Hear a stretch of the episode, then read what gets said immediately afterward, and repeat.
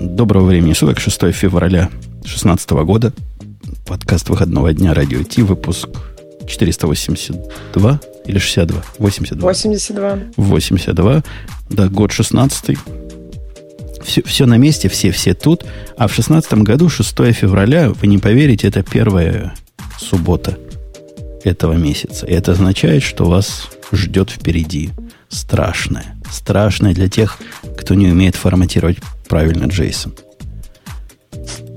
Бобок. А почему? Почему будет страшно? формати... Почему правильно нужно форматировать JSON?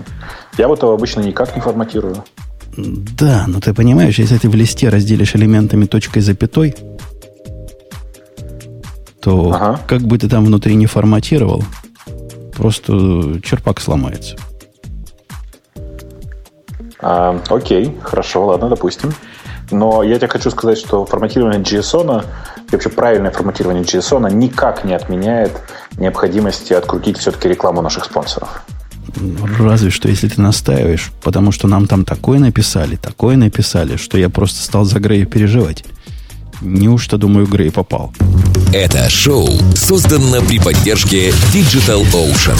Digital Ocean – провайдер доступного облачного хостинга. Всего за 55 секунд и 5 долларов в месяц вы можете создать свой облачный сервер в одном из дата-центров, расположенных в Нью-Йорке, Сан-Франциско, Амстердаме и Сингапуре, и управлять им с помощью простой, интуитивно понятной панели управления или воспользоваться мощным мощным API. Начните прямо сейчас. Введите промокод RadioDefist при регистрации и получите 10 долларов бонуса на аккаунт. А, ты знаешь, Богу, почему я стал за Грей переживать? Почему? Там такой написали про, про, нашу, про наш баннер. Мы тут с Греем недавно наш баннер поставили, чтобы он умел по HTTPS отдаваться. Ну, все как у больших. Сайт-то uh-huh. по, по SSL закрыт и говорят, во, мол, какой Грей. Ну, они думали, что я умный, но на самом деле я же дурак дураком. Это Грей умный. Он как-то дурит блокеры там. А дурит он тем, что какой-то див куда-то кладет, какой-то флешем накрывает. Я уж думаю, неужели он такой хитрый, а просто скрывает? Ну, подожди. Э, ты же не, не сомневаешься в происхождении Грея? Очевидно, что он хитрый. У нас все население в этой в прекрасной стране носатое и хитрое. А, ну, ну, раз вы так говорите, для меня оказалось сюрпризом. Говорят, мы используем специальные средства, чтобы, значит, эти блоки обманывать. Вот я сильно сомневаюсь. Я думаю, так, так просто вышло само. Хотя в следующий раз спросим Грея. Ксюш, Ксюша, да. дорогая, Скажи что-нибудь. Да, ты хочешь сказать, как мне рассказать, как я люблю Грея? Грей очень хороший. Мы вот. без него даже номер выпуска не знаем. Не говорю уж о темах наших слушателей, которые прочитать не в состоянии. Ты, говорят, тему читал целую. Давай с нее начнем, потому ну что вот, я немного так. Я же не ту читала, которую, которую кто-то вдруг вверх поставил, и там теперь почему-то false вместо, э, вместо контента статьи. Что происходит у нас на сайте? И я понятия не имею, о чем ты говоришь. Ну, и вот false, false это, это Twitter, но на самом деле у нас же выпуск гиковский. Ты понимаешь, да? Да. Поэтому тебя интересуют только гиковские темы. Хорошо. Это значит... Ну, в общем, я читала тему товарища, который просто накидывал на вентилятор. Значит, товарищ утверждает, что разработка – это очень креативный процесс. И он никак не может быть стандартизован. Жира – это просто враг креативности, враг развития и прочее. Вот все с этим связано. То есть он считает, что если у вас в компании есть жира, то вы не можете в свободное время разговаривать о языках программирования. Вы только будете разговаривать о машинах. это, наверное, уже мое домысливание из статьи. Рассказ товарища был э, о проекте, который начинался очень интересным способом. То есть у них было все стихийно, все полюбовно, и им все нравилось. Потом появилась фича, с которой они не смогли справиться. И потом, э, как тут сказано, появилось это требование. Это требование.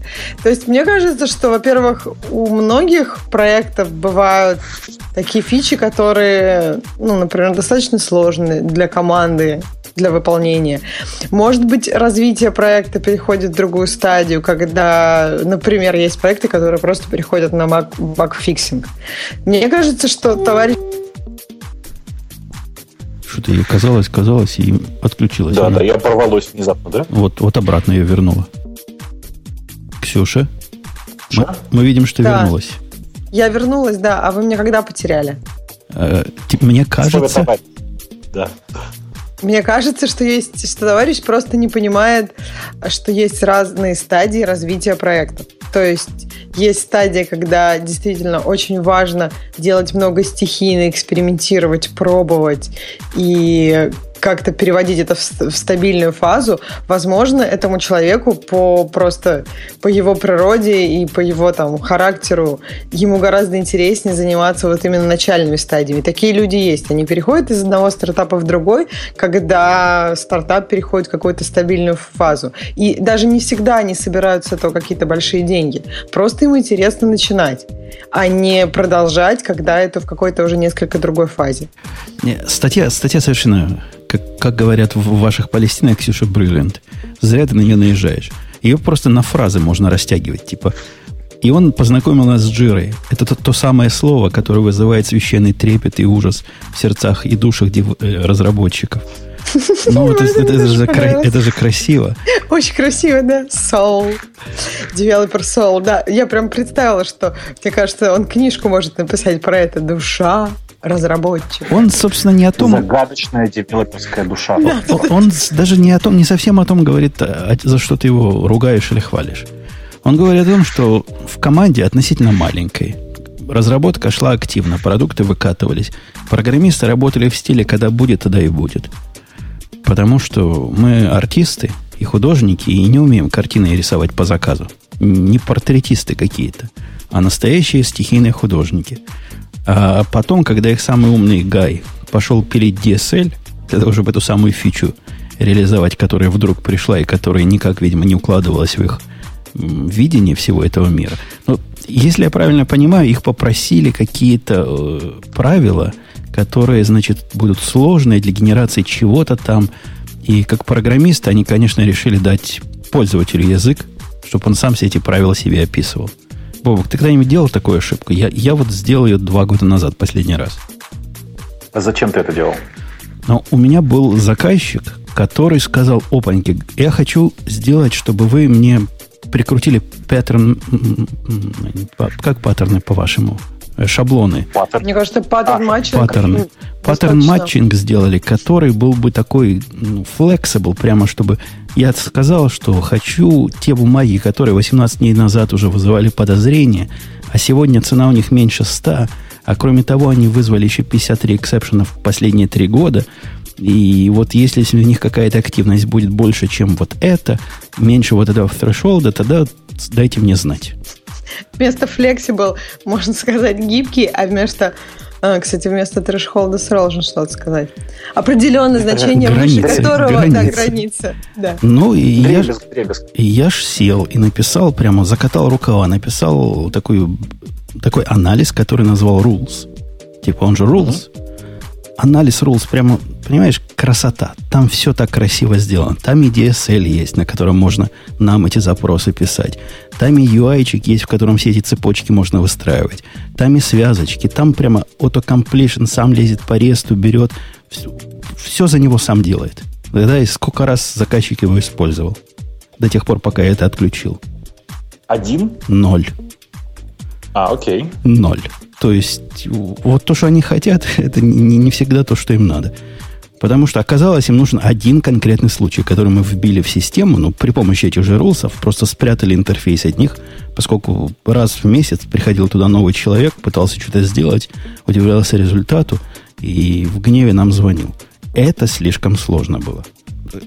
Подожди, а вот то, что вы сами теперь пишете вот эти правила на этих рулсах, вам... Один, один. А, одно, да, правило, тоже, да, одно правило написали, и Хорошо. больше нету запросов на это. И было бы, наверное, раз в пять быстрее реализовать это правило, вот просто реализовать его в лоб.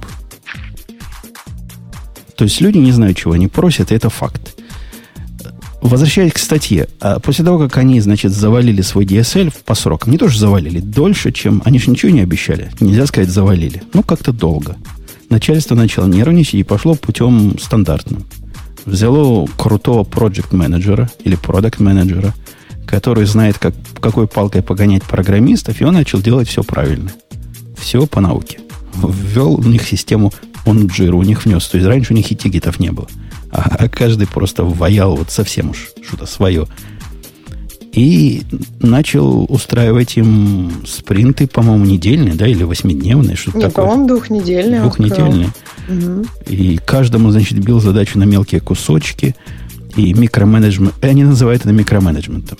Единственное, что меня удивило, что они вот на две недели целый день это планировали. Целый день на две недели. Это, мне кажется, как-то не действительно очень странно. Может быть, им очень не нравился этот процесс, и поэтому они как-то его замедляли, саботировали, я не знаю. То есть мне кажется, что, может быть, если у них поначалу была команда три человека, это действительно, а потом у них стала команда 10 человек, а, это чтобы может... решить проблему набрали. Бобук, ты молчишь, потому что, видимо, в шоке, потому что эти методы с твоими методами совпадают, а мы их тут ругаем. Нет, нет, я вообще в шоке. Я, во-первых, уверен, что если они планировали целый день, то наверняка они обсуждали в том числе название функций, название переменных функций. Ну, я просто другой причины придумать не могу, зачем они так столько времени тратили на планирование. Ну, Это там... с одной стороны. С другой стороны, у меня-то как раз же подход другой, ты же знаешь. У меня же фигак-фигак и в production. То есть э, автономные программисты и креаторы, креатят. Ну, не, не, не. Ну, автономные программисты это перебор, но программисты, работающие в постоянном, в постоянном контакте друг с другом и все такое, я не очень понимаю классический такой скрам, э, и не очень понимаю такие при этом такие длинные террасы в две недели. Это очень долго. То есть твой микроменеджмент еще хуже, чем вот этот, да, микроменеджмент. Ты бьешь задачки на три дня, мол, сделай за три дня вот эту гайку Нет. прикрути.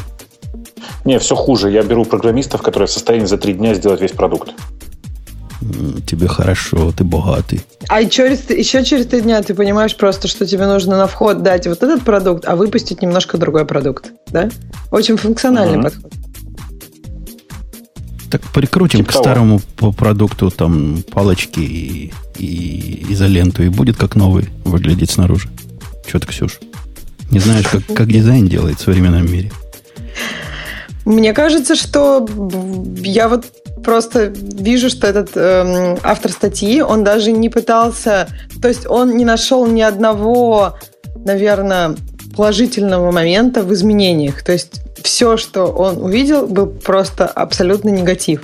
И это мне немножко странно, потому что подход, эм, как, когда мы создаем задачи, там есть и позитив, ну, как бы есть какие-то полезные моменты, очевидно.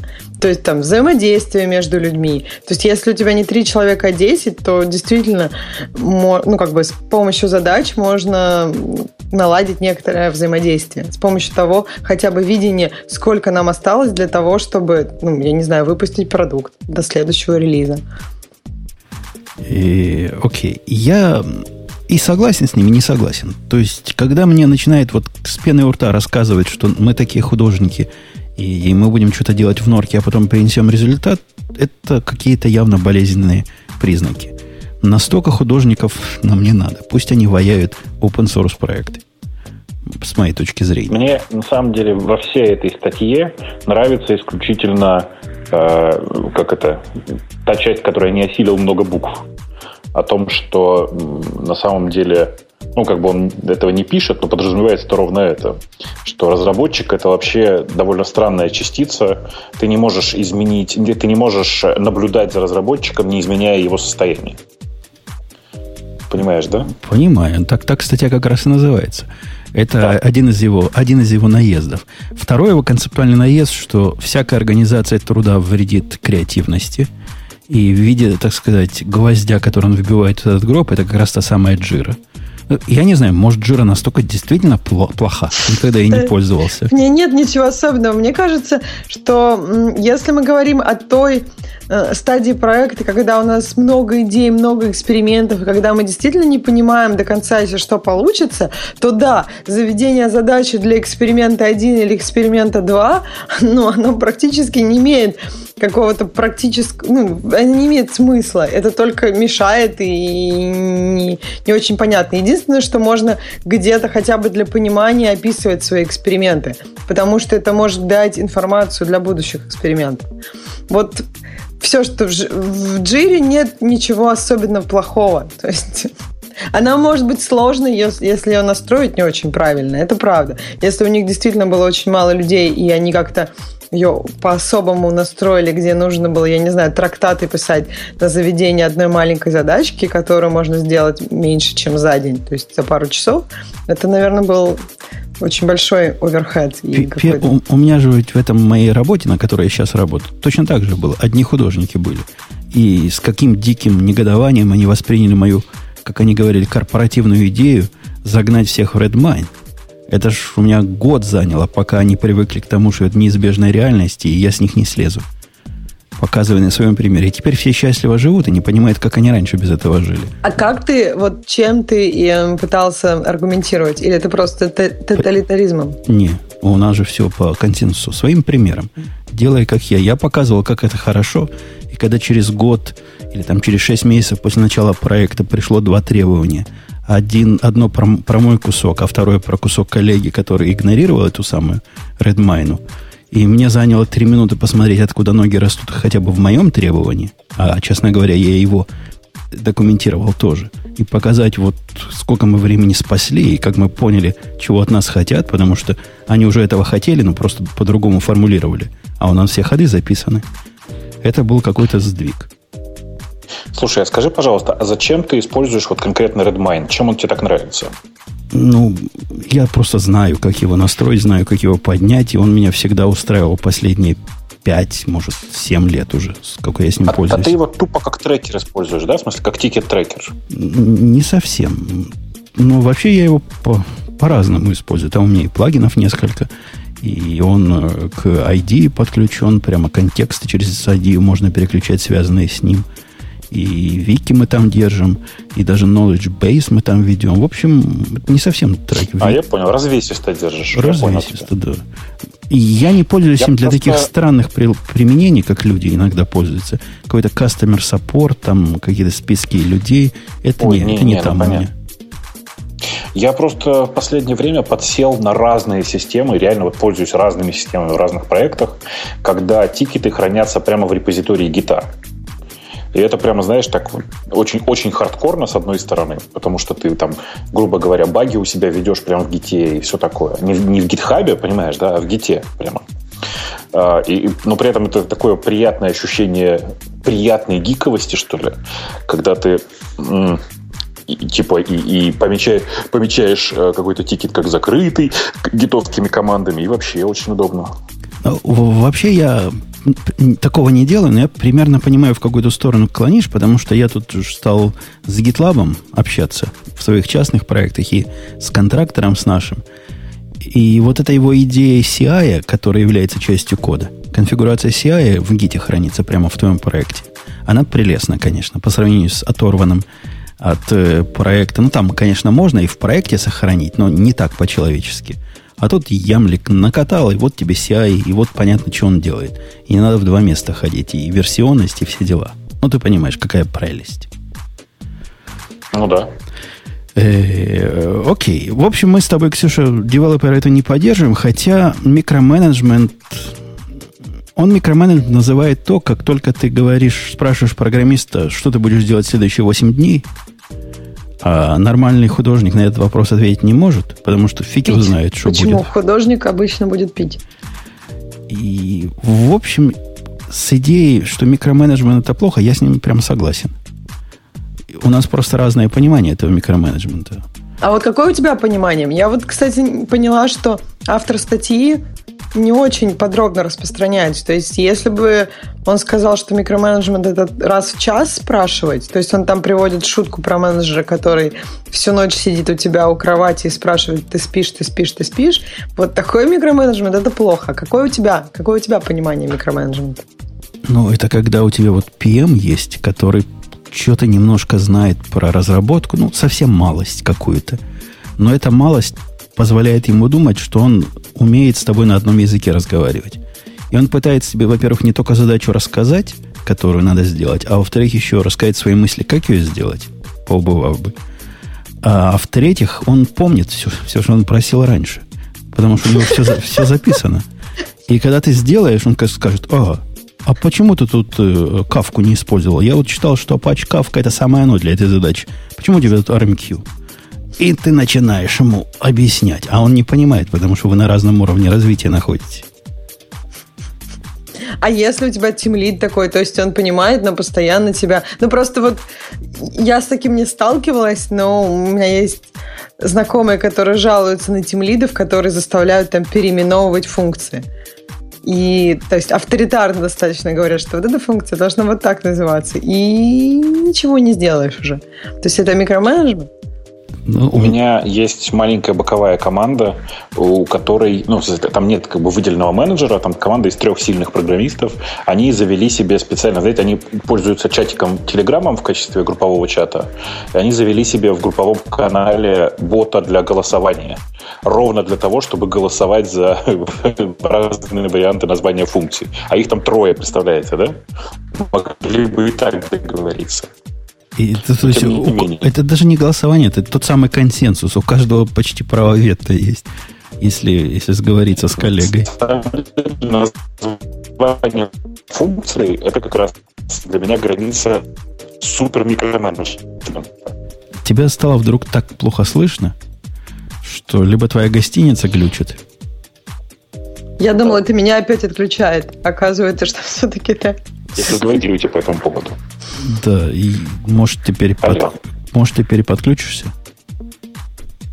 Вот, видимо, он воспринял это. Э, в общем, с неким пафосом я готов согласиться настолько, что эта статья косвенно противоэстимейтная статья опять будут ругать. Но ты, Ксюша, переведи на русский язык. Э, это статья против того, чтобы определять сроки выполнения задач. Пред, ну вот я не знаю, как estimate по-другому сказать по-русски, кроме вот долгого предложения. Может, у Бобока будут идеи. Э, да, и, собственно, поэтому я и думал эту статью послать и пошлю своему начальнику. Пусть почитает. Я его сильно тренирую вот, вот в, этом, э, в этом ключе. И а, то есть ты думаешь, что он это серьезно воспринят? Эту статью? Ну, частично. Пусть какую-то хоть часть воспримет. Ну, пусть поймет, какие мы художники девелопер, мне кажется, серьезно. Меня удивило, что я даже пошла на этот сайт, ну вот на оригинальные этой статьи, и там очень много было людей, которые так прям с душой отзывались. Плюс там 100. Я тоже об этом писала и так далее. То есть в девелоперском комьюнити действительно много людей, которые считают себя абсолютными художниками. Какой-то вообще попытка понять, что эти художники делают в какой-то момент времени, действительно ими воспринимается очень не знаю, очень больно. Коты они все, коты, котяры. Коты? Кто коты? Ну, вот эти самые, которые гейзенберговские девелоперы. Котяры. А, э, ок. Ок, ок. В общем, мы поняли. Мы поняли. А ты к нам вернулся вроде как с другой линии. Мы тебя лучше слышим теперь. Ты знаешь, я думаю, что это не с другой линии, а просто потому, что э, у некоторых российских сотовых операторов начинается траклинг после какого-то объема трафика. И, видимо, переконнект просто помогает. Окей. И у меня произошло... Как приятно все-таки в гиковском выпуске, а можно сказать да. себе слово тратлинг, там вот это вот все, и не переживать по этому поводу. Не, придут, придут с комментариями, скажут, что вы несете. Вы по-русски говорите или где? Да, Бог, ты говори просто турбо-кнопка. Я же вот аппроксимирую, чтобы всем было понятно. Ну, подожди, так ты можешь говорить турбо-кнопка, это же американское выражение. Ну, я а не знаю, это вообще фича компании МТС. Я думаю, она у них как-то там залицензирована. А, слово кнопка же русское, а турбо английское, так что ты можешь и то, и другое делать. Турбо, ты думаешь, английское? Турбо? Да. Абсолютно. Наверняка какое-нибудь латинское, как обычно. Двойная скорость по-русски. Вместо турбо надо говорить. Это турбо какой-то. Кнопка двойной скорости. Конечно, конечно. Не Э, очень репрезентабельно звучит. Пока мы не перешли к следующей теме, у меня для вас, коллеги, есть вопрос. А перед вопросом короткая история, которая потрясла мою прошлую неделю до основания. Знаете, бывают такие иногда истории, которые потрясают твое мировоззрение. Вот ты думал, допустим, что ускорение свободного падения, сколько оно, почти 10, а оказывается почти 11. Ну, например, вот какое-нибудь такое, какое потрясение. Или ты думаешь, что Ньютону на голову яблоко упало, когда он под деревом лежал, а оказывается, он висел Ну, или, например, деревом. Плутон планета, а оказалась не планета. Ну, вот это меня не потрясло. А вот что Ну меня... по- почему? Ну, планета, не планета, Плутон, не Плутон, кто его видел? А тут у меня, у меня же есть контрактор, как вы помните. И этот На питончике, который пишет. да. С контрактором мы работаем по модели черных ящиков. То есть, э, ну, после достаточно кода ревью, который я в свое время сделал, мы выработали общие методы и все такое. Пишет он программу, сдает мне этот сервис, я проверяю, работает, молодец, получи деньги, давай следующий проект. Все понятно, все приятно. Выкатывает он целиком, значит, композы с докерами. Я это поднимаю, все, все работает. До тех пор, пока я попытался это использовать в реальной жизни. И вот тут тот самый момент яблоко упало вверх и произошел. Выглядело это так. Ночь на дворе. Пес в конуре. Дергаю я его... аптека. Да, дергаю я его API. Он ждет, ждет, ждет. Через 30 секунд Nginx, который там стоит, говорит, не в силах. Ну, там тайм-аут закончился. Что само по себе удивительно, поскольку весь API синхронный. Думаю, ну, ладно, ну, бывает, да, дернул еще раз. Нет, не работает. Пишу ему, он по ночам работает, говорит, чувак, а что я ну, захотел поиспользовать, он мне отвечает, может, там у тебя что, не поднято? Дерни ручку. Он говорит, а ты не должен посылать два запроса параллельно. Не то, что не должен. Не предполагается, что ты будешь посылать два запроса параллельно. Я несколько обалдел, говорю, «Э, то есть у нас есть REST-сервер, чтобы вы поняли, да, сервис. И этот сервис вообще прямо гвоздями вбита в него однозадачность. Этот сервис не для меня, я просто один из клиентов. А кроме того, еще живые люди будут, другие, которые с веб-странички будут его за ручку дергать. И я не должен посылать два запроса одновременно. Какой, Ну, подожди, на второй какой запрос платный может быть? второй запрос просто будет стоять-стоять, потому что там никто его не заакцептит даже. Потому что флас, который он там поднял, он по умолчанию какой-то такой, что только один поднимает, а надо какой-то G-event поднять или еще торнадо какой-то. Подожди, подожди, подожди, нет, это так не может быть. Он что, девелоперскую версию поднял? С девелоперской версии, с консоли прям запускает фласк? Я, ж- всего? и вот я про фласк вообще мало чего понимаю. Ну, я думаю, что происходит вот что. У Фласка есть встроенный веб-сервер, который предназначен для разработки. Ну, типа в процессе разработки сильно удобнее, как ты понимаешь, использовать встроенный веб-сервер, там ошибки легче ловить в CGI, ну, в параметрах и во всем. И он, видимо, использует его в продакшене. Ну, он мне приговаривал, что надо торнадо прикрутить, что он знает как. И тогда он, значит, станет вот такой. Или надо через, э, да, как правильно пишет, мод WSGI прикрутить. И надо, значит, делать такой. Но мой культурный разрыв не в этом, не, не в его технических проблемах. Он все это починил. У меня разрыв вот в- на какой планете, какой разработчик может посчитать, что REST-сервис, который обеспечивает одного конкурентного юзера, это нечто такое, что кто-то может понять. Вот я, например, могу понять и принять. Слушай, а, ну, это же вот, вот, вот важный вопрос, который там в чате у нас обсуждают. Он правда важный. Скажи мне, пожалуйста, а он, э, как бы это сказать, принципиально написал однопоточно? Э, нет. Он-то внутри все сделал асинхронно. То есть, по идее, в А, его окей. очередь можно положить асинхронно какие-то воркеры. Я ему рассказал всю эту архитектуру. Я просто не трогал на стороне фласка. Мне казалось настолько понятно. Ну, о чем тут говорить? Ну, как можно объяснить человеку, что да, это рес-сервис, да, он должен несколько людей одновременно обслуживать. Да, когда вот это- у тебя там в бэкграунде тяжелая задача бежит, это никак не должно на accept коннектов твоих влиять. Ты должен получить, положить в очередь, потом ответить с этим самым, с линком на, на статус. Ну, и, и я не умею на таком уровне объяснять. То есть не приходилось давно. Окей, хорошо. Там в, чате уточняют, это разве не любитель э, Джанга был у тебя? Ну, тот самый, тот самый, да. А что, в Джанго так принято, что ли, все делать? Да нет, ну просто в Django-то даже так запустить нельзя. Я не могу придумать, как это сделать. Подожди, а твой кореец разве понимал, что все вот должно быть, а? как Алло? ожидается? Алло, меня не слышно? Тебя слышно, это Бобук пропал, похоже. А. Бобук, Бобучек. Нет, это, это во-первых, не кореец был, это же контракт. Нет, нет, нет, так ты говоришь, я давно не, не, как бы не объяснял Пока. таких вещей. Ну, то есть, если мы говорим алло. о... Алло. Если мы говорим о новых людях, ну да, наверное, они будут этого не знать. Этого не... Ну, как этого можно алло, не знать? Да. Да, ты, Бобук, слышишь нас? Мы от тебя только алло слышим. Бобук. Ну, теперь я вас слышу, а вы меня? И да. мы тебя слышим, ну, и, и, и, и Оле твои слышали. Каждое алло, да, слышали.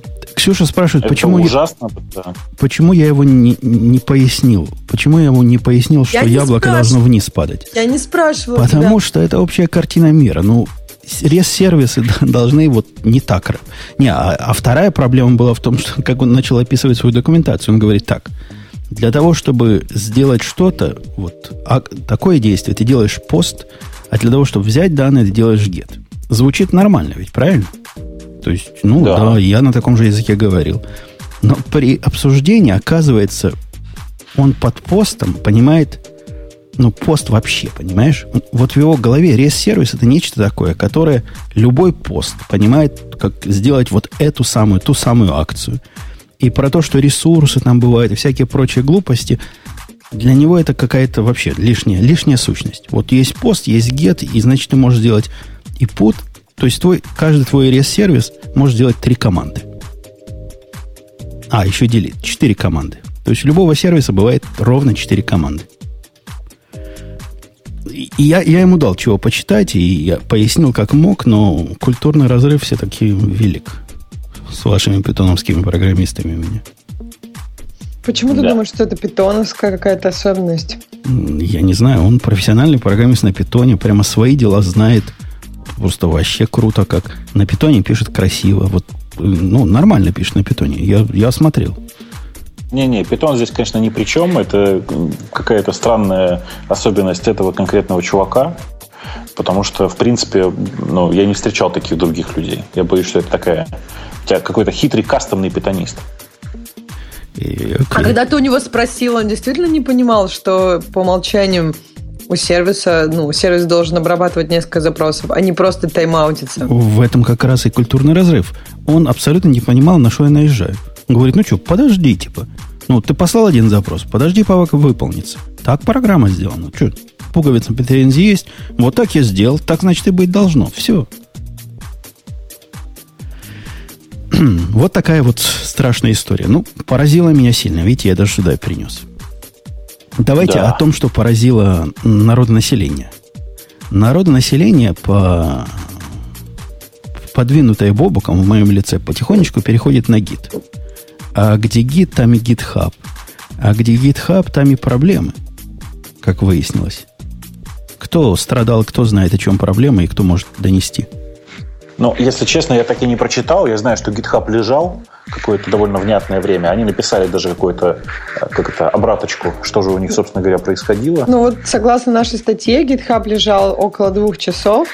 Там из-за сбоя в системе электропитания около 20, 25, ну, четверть сервер, серверов GitHub были перезагружены, и я так понимаю, что там было несколько проблем. Но судя по тому письму, которое они, видимо, потом опубликовали, что там были проблемы, которые и в софте GitHub, и ошибки в прошивках серверов.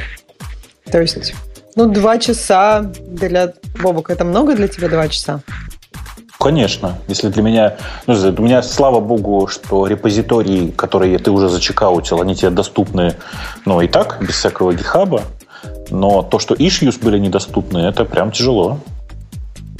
У них там что-то где-то читал, Redis упал, да, какой-то где-то. Проблемы с Redis, аппаратный сбой серверов, прошивка не смогла подключить. Прошивка? Что такое прошивка? Которая не смогла подключить имеющиеся диски после кратковременного прекращения питания. Там какой-то целый театр, театр абсурда был. Театр абсурда. Ну, то есть они никогда до этого не, не перегружали Redis сервера? Это был первый раз? Ну, так тоже бывает, если что. Это небольшая проблема, потому что вообще-то Redis не должен падать. Ты должен, ну, в смысле, весь кластер падать не должен. Если оно упало, ну, возможно, что у них действительно были какие-то проблемы, я не знаю, там, например, с тем, чтобы... Э, ну, в Redis же тоже кэш, как известно, есть. В смысле, оно же в память-то подсасывает все не сразу. Э, может быть, там кэш прогревался, еще что-нибудь. Я не знаю подробностей, я, честно, не читал. Но меня в этой ситуации пугает вот что. Я чем дальше смотрю на GitHub, а вы знаете, да, что там за последние пару месяцев ушло довольно много старых разработчиков GitHub и старого руководства и все такое. И я сейчас просто смотрю на это и начинаю немножко пугаться, потому что с гитом хорошо все. Гит на самом деле в нормальном состоянии и, и все такое. А вот GitHub это же теперь Помните, был SourceForge, да, на котором все жили, то есть все open source жило там. В 90-х. Сейчас все... В лихих. Да, ну, в 2000-х, на самом деле. Э, сейчас все, на самом деле, у многих, многие инфраструктуры завязаны на GitHub. Как на что-то, что как бы существует вечно. При этом, как мы видим, компания на самом деле не настолько серьезная. Это все еще стартап, который в любой момент может закрыться и сказать всем до свидания. Ну, погоди, Никаких обязательств, погоди. ничего такого. Они, они деньги гребут лопатой. Это стартап, который двойной, двойной единорог. У него 2 миллиарда было последнее. Два, два единорог – это корова, если что. Так, такая дойная корова. Они позитивные, то есть в прибыльности находятся. Они получают больше, чем тратят. Это бизнес. Это стартап-то? Что ты их обзываешь-то? Ну, да, у них культура стартапа. Стартап это, да.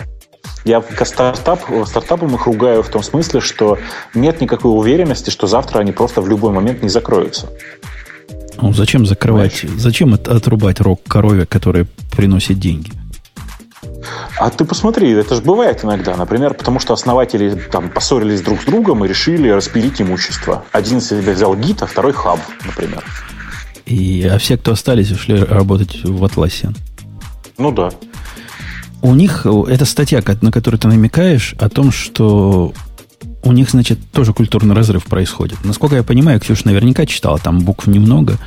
Э, они набрали, значит, сейлсов, которые пытаются втюхать их продукты enterprise, и от этого оказывают прямое и непосредственное влияние на процесс разработки, потому что enterprise, видимо, надо не совсем то, что open source девелоперам. Ксюш, ты читала? Я вот сейчас как они, по этому, Я думала, как они Бобук, по этому поводу страдают. Бобук про это больше скажет. Он же использует... А ты как бы... Ну, хотя Бобук, наверное, не как Enterprise использует GitHub. А. как Enterprise Нет, у нас есть Enterprise, у нас да. есть Enterprise инсталляция, но, конечно, я по большей части использую не Enterprise решение, а совершенно обычную классический GitHub такой SaaS. Для нищебродов. Для разных. Ну, в смысле, я за него плачу, но да, тот, который SaaS для нищебродов, ты прав. Э, они возмущают... Вот я не очень понимаю сути их возмущения. Они говорят, мы не хотим становиться... Вот, как бы такой подтекст статьи.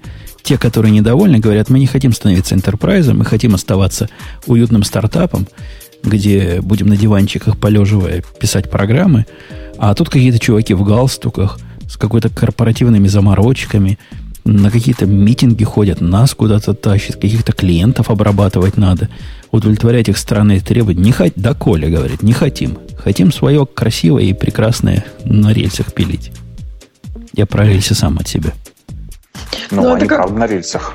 Но это как-то странно, потому что им никто не мешает ну, сидеть на диванчиках, когда вокруг рядом ходят люди в галстуках и, ну, я не знаю, с интересом э, и какой-нибудь интересной архитектурой делать те требования, которые им нужно сделать. Так нет, ну как только люди в галстуках у тебя в компании появились... Что, это, все, на диванах это, нельзя сидеть? Это ожидая сразу, что, во-первых, нельзя будет босиком ходить на работу в шлепанцах, Потому что вот этот в галстуке тебе можно на какое-то совещание потянуть, где будет другой такой в галстуке. Можно повиси на этом совещании, Поэтому... никто не увидит что твои волосатые ноги. Ну, в смысле... Не, надо, это какой-то корпоративный заказчик, к нему надо прилететь бизнес-классом, выглаженный, в, в чистой майке как минимум. Так у них 500 человек, там не всех подтянут на митинге. Ну вот, по крайней мере, в, в этой статье у них 500 человек. То есть... Не всех-то потянут, но корпоративная культура поменяется. Если тебя могут потянуть, то это означает, что какой-то дресс-код уже надо вводить. То есть, ну, носки надевай на работу под, под, под босоножки. Вся, всякое разное такое. С такой болью ты говоришь про эти носки надевай. Под босоножки, кстати, носки не стоит надевать. Даже если тебя на митинг могут пригласить. Что ты говоришь? А то мы с Бабуком А не под знаем. лабутены? А под лабутены, да. И восхитительные лодочки. штаны под лабутены нужно одеть.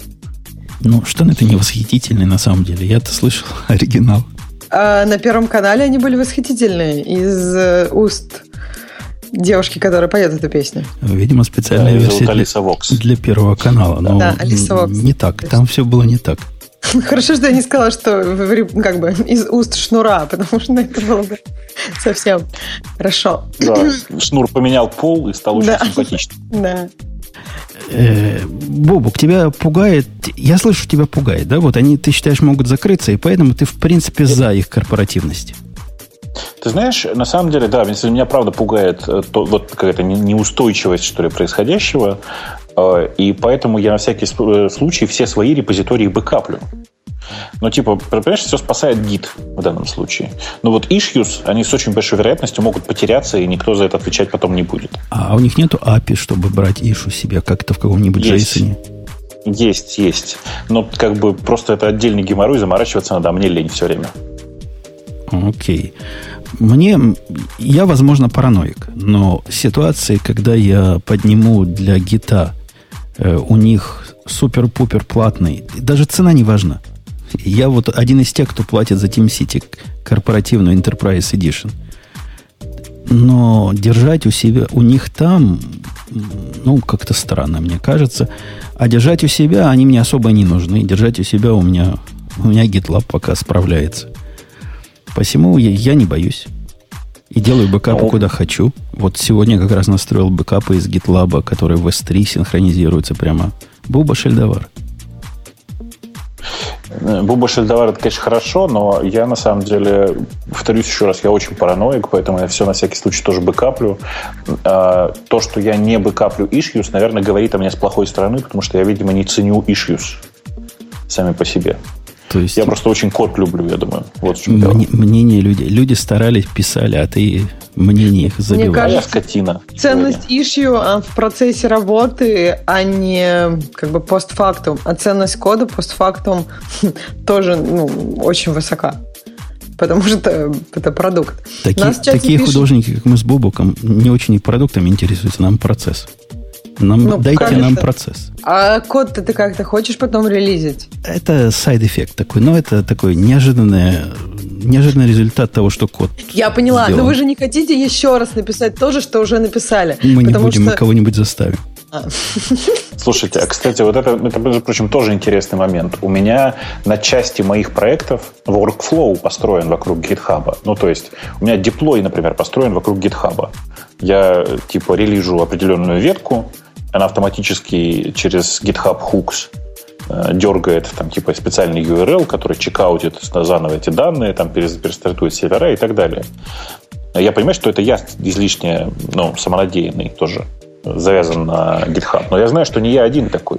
Можно в чатике у наших спросить, скажите, кто использует GitHub для э, веб-хуки у GitHub. Я уверен, что таких людей на самом деле много. Ну, вы просто борзые. Я никогда таким борзым не был, никогда так никому не верил, вот настолько. И мой короткий роман с э, битбакетом в свое время, который я вот примерно как ты GitHub использовал, закончился за полгода. За полгода было два подобных падения, вот как сейчас в GitHub было. И, по-моему, одна утечка информации. После этого я сказал нет, нет, нет. И все перенес на, на свои сервера. Буду лучше сам сопровождать, но спать спокойно. Кстати, там предлагают голосование, но мне кажется, его нужно расширить немножко вообще, кто пользуется ну, гитхабом не только для каких-то своих пет-проектов, а для чего-то еще, например. Это не, на самом деле, кто использует, GitHub, кто использует в GitHub не только git-репозиторий, а еще какие-то Да, дополнительные например, фишки, да, которые не есть- привязаны к гиту. Окей. Да. Начинаем подсчет. То есть, если вы используете нечто вот как бобук, вот такие бо- борзые, Ну, то палец... гист можно использовать? Это же тоже гитхабовский вроде как. Ну, для чего-то... GIST? Да. Да. Да. Для чего-то, кроме как э, удаленного гид-репозитория, такого Origin, да? У вас это Origin называется? Ну, да, Origin, да. Да. Origin. Ага. Вот, вот если да, так э, как, вы как Бобук палец вверх, если как я параноики палец вниз. И, и используйте либо как код репозиторий, либо не используйте вообще для проектов. Я, я, я думаю, что много сейчас скажут, что используют, э, ну, потому что просто GitHub очень привязчивый, он очень удобный, он по интерфейсу куда удобнее, чем какие-нибудь фейсбуки. Я поэтому, конечно же, активно туда всех пересаживаю. Но да, если... Добро что, пожаловать но если что, в ад вендор-лока. Безусловно. Ну, то есть, если что-нибудь случится, когда так нет, ты же понимаешь. Э, поэтому, конечно, да, я очень этого опасаюсь. И вот сейчас думаю, куда слазить, как слазить и вообще. Вообще, очень обидно на самом деле, что вокруг гита, который на самом деле правда децентрализованный, в нем, ну, как бы, правда, можно придумать схему с децентрализацией. Так и не сделали что-нибудь крутого. Вот есть GitTorrent, который позволяет почти все децентрализованно хранить. И это прямо крутая концепция, она мне очень нравится. Э, хочу что-нибудь такого же плана, причем совсем peer-to-peer, чтобы. Ребята из ZeroNet, я знаю, знаешь проект, Zero, проект ZeroNet такой? Вот есть Нет. IPFS, а есть IPFS, а есть ZeroNet. Это два проекта, которые реализуют, ну, типа, как бы такой очень децентрализованный интернет. Ребята из ZeroNet обещают э, хранилище для гита и прочие такие штуки в этом году уже. Я прям хочу. Не знаю почему. По результатам, которые вроде как больше активно не идут, 52% не использует, 48% да, использует. Ну, где-то 50 на 50 получилось. Ну, это очень много, это очень много. То есть, ну, 50% людей, которые используют какие-то дополнительные фишки в GitHub, это очень много. Я думал, там будет типа процентов 20. Ну, вообще, мне кажется, это 5 человек. То есть, из того, что я вижу у нас в чатике... Не, ну, в смысле... В я вижу больше, да. Я, сколько, я уже, сколько, я уже закрыл. Ну, там было, по-моему, человек 30 всего голосовало. Ну, то есть 15 человек. То есть, мне кажется, те, кто ответили «да», они просто как бы хотели рассказать об этом миру. Ну, остальным, видимо, настолько все равно, или не знают, что такое GitHub, что они поленились нарисовать этот палец вверх или палец вниз. Послушайте, Ксюша, вы так говорите 15 человек, как будто бы это что-то плохое. Знаете, между прочим, они, эти, если проголосовало 30 человек, они могут в футбол с заменами играть. Друг Но против это, друга. Это просто, я не знаю, о многом говорит. Если ты будешь играть в футбол с заменами, то это значит, что остальные сервисы GitHub очень популярны, если футбол с заменами. Да come on, ну, я думаю, что это просто у нас голосование не очень популярное и все такое. И я сам не умею вот этот плюс один и минус один правильно писать. По слухам надо двоеточие, минус один, двоеточие написать, или двоеточие, плюс один, двоеточие. Ну, так, да. Сейчас да, я дайте напишу. А как плюс палец один. вниз, вниз, причем раздельно сделать? Во, я смог, видите? Вот Молодец. как я сказал, так, надо двоеточиями. А, а у нас тут свой язык для, для тех, кто в теме. Э, окей. Бобук, давай я выберу то, что ты выбрал, потому что я вообще не понимаю, почему это здесь и что это означает. Но ты расскажешь. А где? А где? А что ты выбрал? Бу, бу, а что ты таки выбрал? Бутскит витексти. Бутскит. А? Бутскит. А, господи. Что за бутскит и почему нам интересен? Это на самом деле э, довольно интересная тема сама по себе. Это маленький pet project, который внезапно начал собирать, э, э, как это называется, собирать свою аудиторию. В общем, чувак придумал очень простую концепцию, как сделать, как он говорит, децентрализованный твиттер. На самом деле он сделал не децентрализованный твиттер, а совершенно классический finger. Помнишь, был такой протокол finger когда-то? С э, с помощью которого можно было потыкать в какого-нибудь человека по его e-mail, и по его e-mail автоматически сервер выдавал типа там его небольшой finger файл, или там .plan файл или еще какой-нибудь. В общем, ребята придумали такую консольную тулзу, которая делает децентрализованный твиттер. Децентрализованный в том, в том смысле, что твой файл, содержащий твои, как бы в кавычках, твиты, лежит где-то на твоем сервере. И есть консольная туза, которая всех твоих друзей, которых ты добавляешь в эту консольную тузу, собирает в единую ленту и все такое. Ты можешь из этой ленты писать. Короче, делает гид фич, а потом мерч. Ну да, в смысле банально совершенно по, по урлам проходится, выкачивает оттуда прямо целые файлики и мержит их у тебя на, на твоей стороне. Штука совершенно банальная, но на самом деле позволяет делать, в общем-то, все, по-честному, если. Как ты понимаешь, на самом деле в Твиттере вся жизнь устроена ровно так, а тут правда децентрализована. В том смысле, что никакого центрального узла вообще в принципе нет. То есть оно просто тупо твои друзья, твой, твой друг это, это URL его файла с обновлениями. Погоди, погоди, погоди, а давайте технически. То есть оно, оно дергает их по, судя по картинкам, что я вижу, по HTTPS. То да, бишь ты какую-то да. балалайку ставишь, которая должна наружу выдавать не, 443. Не балалайку. У тебя статический, просто любой статический хост, на него ты можешь класть свой файл.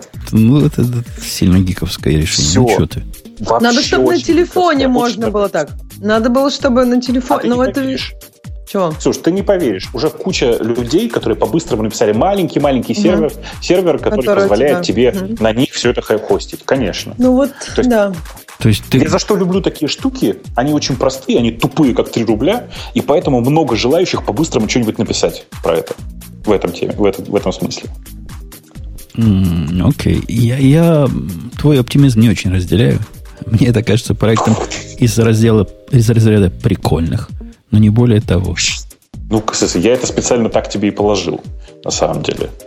То есть это, это такой прикол по-настоящему. Оно децентрализованное, оно очень минималистичное, оно правда повторяет классический, по сути, протокол э, Фингера, который был популярен там типа 30 лет назад.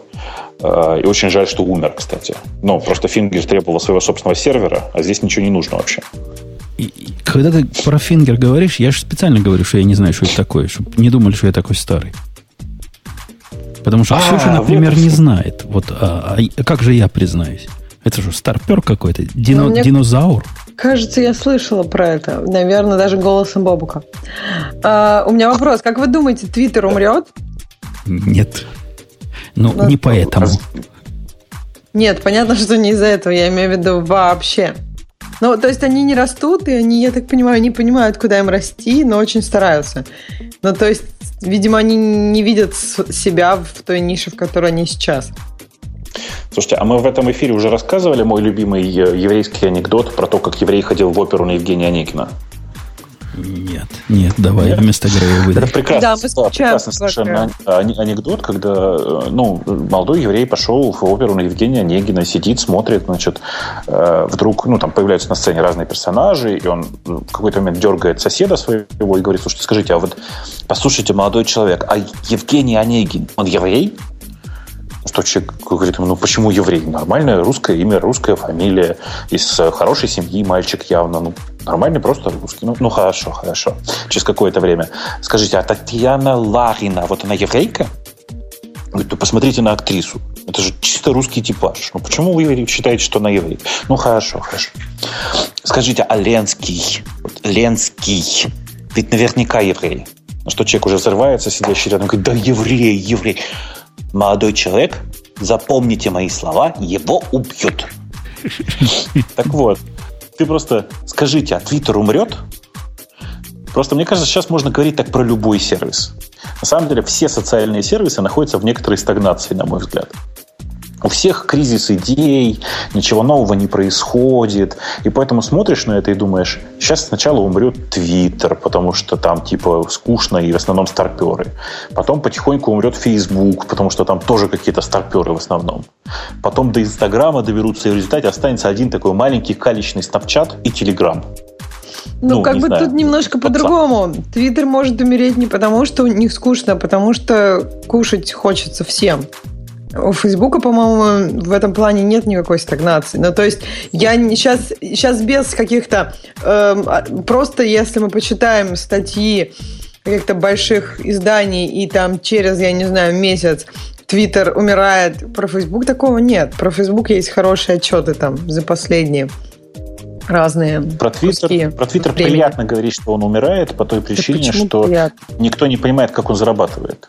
Ну, вообще Ксю, непонятно, Ксюша, что там происходит. Ксюшенька Заника, на последних торгах, на последний день торгов, который был вчера, э, Facebook Inc., а именно FB, сток упал на 5,81%. Ну, чисто Это так, чтобы... они знали, что мы об этом говорить будем. Ну, чисто Да. так, чтобы ты не, не очень хвалилась. Как... Да, я, я не говорю, что он все время растет. Например, вот меня поставили тут в известность, что вот Apple была достаточно долгое время компанией, у которой была самая большая капитализация. Сейчас у Гугла. То есть Apple сильно сдала в этом плане. Ну, я, как бы это не, не говорит о том, что я, я не считаю, что Apple из-за этого умрет, или не торт, или еще что-то. Есть разные процессы. Мне тут правильно говорят, что, мол, вся Америка упала. Не вся Америка упала, весь хай-тек американский упал. И там некоторые есть 40% падение, то же самое LinkedIn, который, по-моему, 10 миллиардов за один день потерял. 40%? 40% А падения. почему? Почему так? Ну, то есть, что в LinkedIn такого? Он был настолько переоценен по сравнению с остальными? Ну, как у всех. Они какой-то отчет показали, сказали, что, мол, у нас прибыли будут не такие, как мы хотели, и вообще стагнация, и все такое. А тут еще Обама выкатил э, свое объяснение последнего отчета в Министерство труда, наверное, по-русски, которое про рабочие места Борза заявила, как много новых, но как-то это не убедило рынок. Тут целый комплекс. Слушайте, а мне знаете, вот что интересно? Простите. Э, Я вот смотрю на текущие оценки Гугла, э, точнее, Алфабета и э, Apple, и оказывается, что новость про то, что э, Google обогнал Apple по капитализации, это уже миф. То есть обратно обменялись. откатилась? Ну, кон- ну почему обратно откатилась? Ну, это был... весь ну, хай- А, нет, Посмотри это... на весь хай-тек. ну, Посмотри сейчас на текущую капитализацию. Мгм. Текущая Окей. капитализация э, этого самого. Текущая капитализация Apple 535 миллиардов, Мгм. текущая капитализация Google 490 миллиардов. То есть все отыгралось обратно. Понимаете? А главное, что мне нравится, гугловская пресс-служба отработала хорошо и везде раскатилась новость, что Google обогнал. А Apple забивает на эту тему уже который год, мне кажется. Ну, вообще, совет нашим слушателям, тут надо нос по ветру держать и в длинные свои инвестиции не лезть, не нервничать. Если вы нервны, лучше их вообще не открывать какое-то время. А, а- а еще лучше сделать, как я. Подождать еще немножко и много купить. Ну, э, глядя на график э, Apple, я бы не рекомендовал сейчас много покупать. Я- но- Я, не про Apple говорю. Я, я говорю про Да. хай-тек сектор. Про LinkedIn. Покупайте все LinkedIn.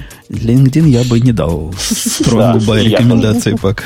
Это шутка. я торжественно объявляю, это шутка была. А вот, кстати, это интересный момент. Э, Евгений, давайте проверим, насколько вы эксперт. Сейчас вот зафиксируем. А на что бы вы выдали Buy рекомендацию? В в long term, скажем, на два года. А вам вообще можно выдавать такие рекомендации? Но Евгений? если это не про... Ну, почему? Евгению можно, я думаю, почему нет? Ну, мне, наверное, можно, но, но я не выдам. А это очень правильно, кстати. Тоже дурак рыбные места выдавать, как бы говорит там Евгений. Ну, конечно, я так буду, буду сам знать и сам там рыбу ловить. Э, Не, ну дни, конечно, напряженные. Когда вот такие, э, такая волатильность, есть же слово волатильность, правильно? Есть, есть. Есть. Когда такая волатильность, нам прям работы прибавляются. Когда заказчик звонит и говорит, «У- говорит, у вас в обычный день было 5 предупреждения о незаконной активности. Ну, например, э, подозрение на inside trading. А сегодня пришло 400. Может, что в системах поменять? А смотрим потом, системами все нормально. Народ просто с цепи сорвался. А почему так? Ну, то есть э, считается, что люди надеются, что сейчас будет менее заметно, когда такие серьезные флуктации, изменения. Ну, когда серьезные флуктуации, можно хорошо заработать на них. А, поэтому они играют. Ну да, чем больше... Ну да, можно и поймать. Могут и поймать. Чем больше волатильность, тем в шорт-терме интереснее играть, безусловно. Э, Шорт Жень, терм. а подожди, а у тебя, а у тебя HFT, да? В смысле, у тебя, в смысле, у тебя high frequency или у тебя кастомеры прям э, играют? Ну, у меня во- вообще у нас есть большой проект анти-HFT, но пока он еще не дошел до, до продакшена. А, Нет, мы, мы кастомерские транзакции проверяем. Пост, Ага, постфактум. Причем.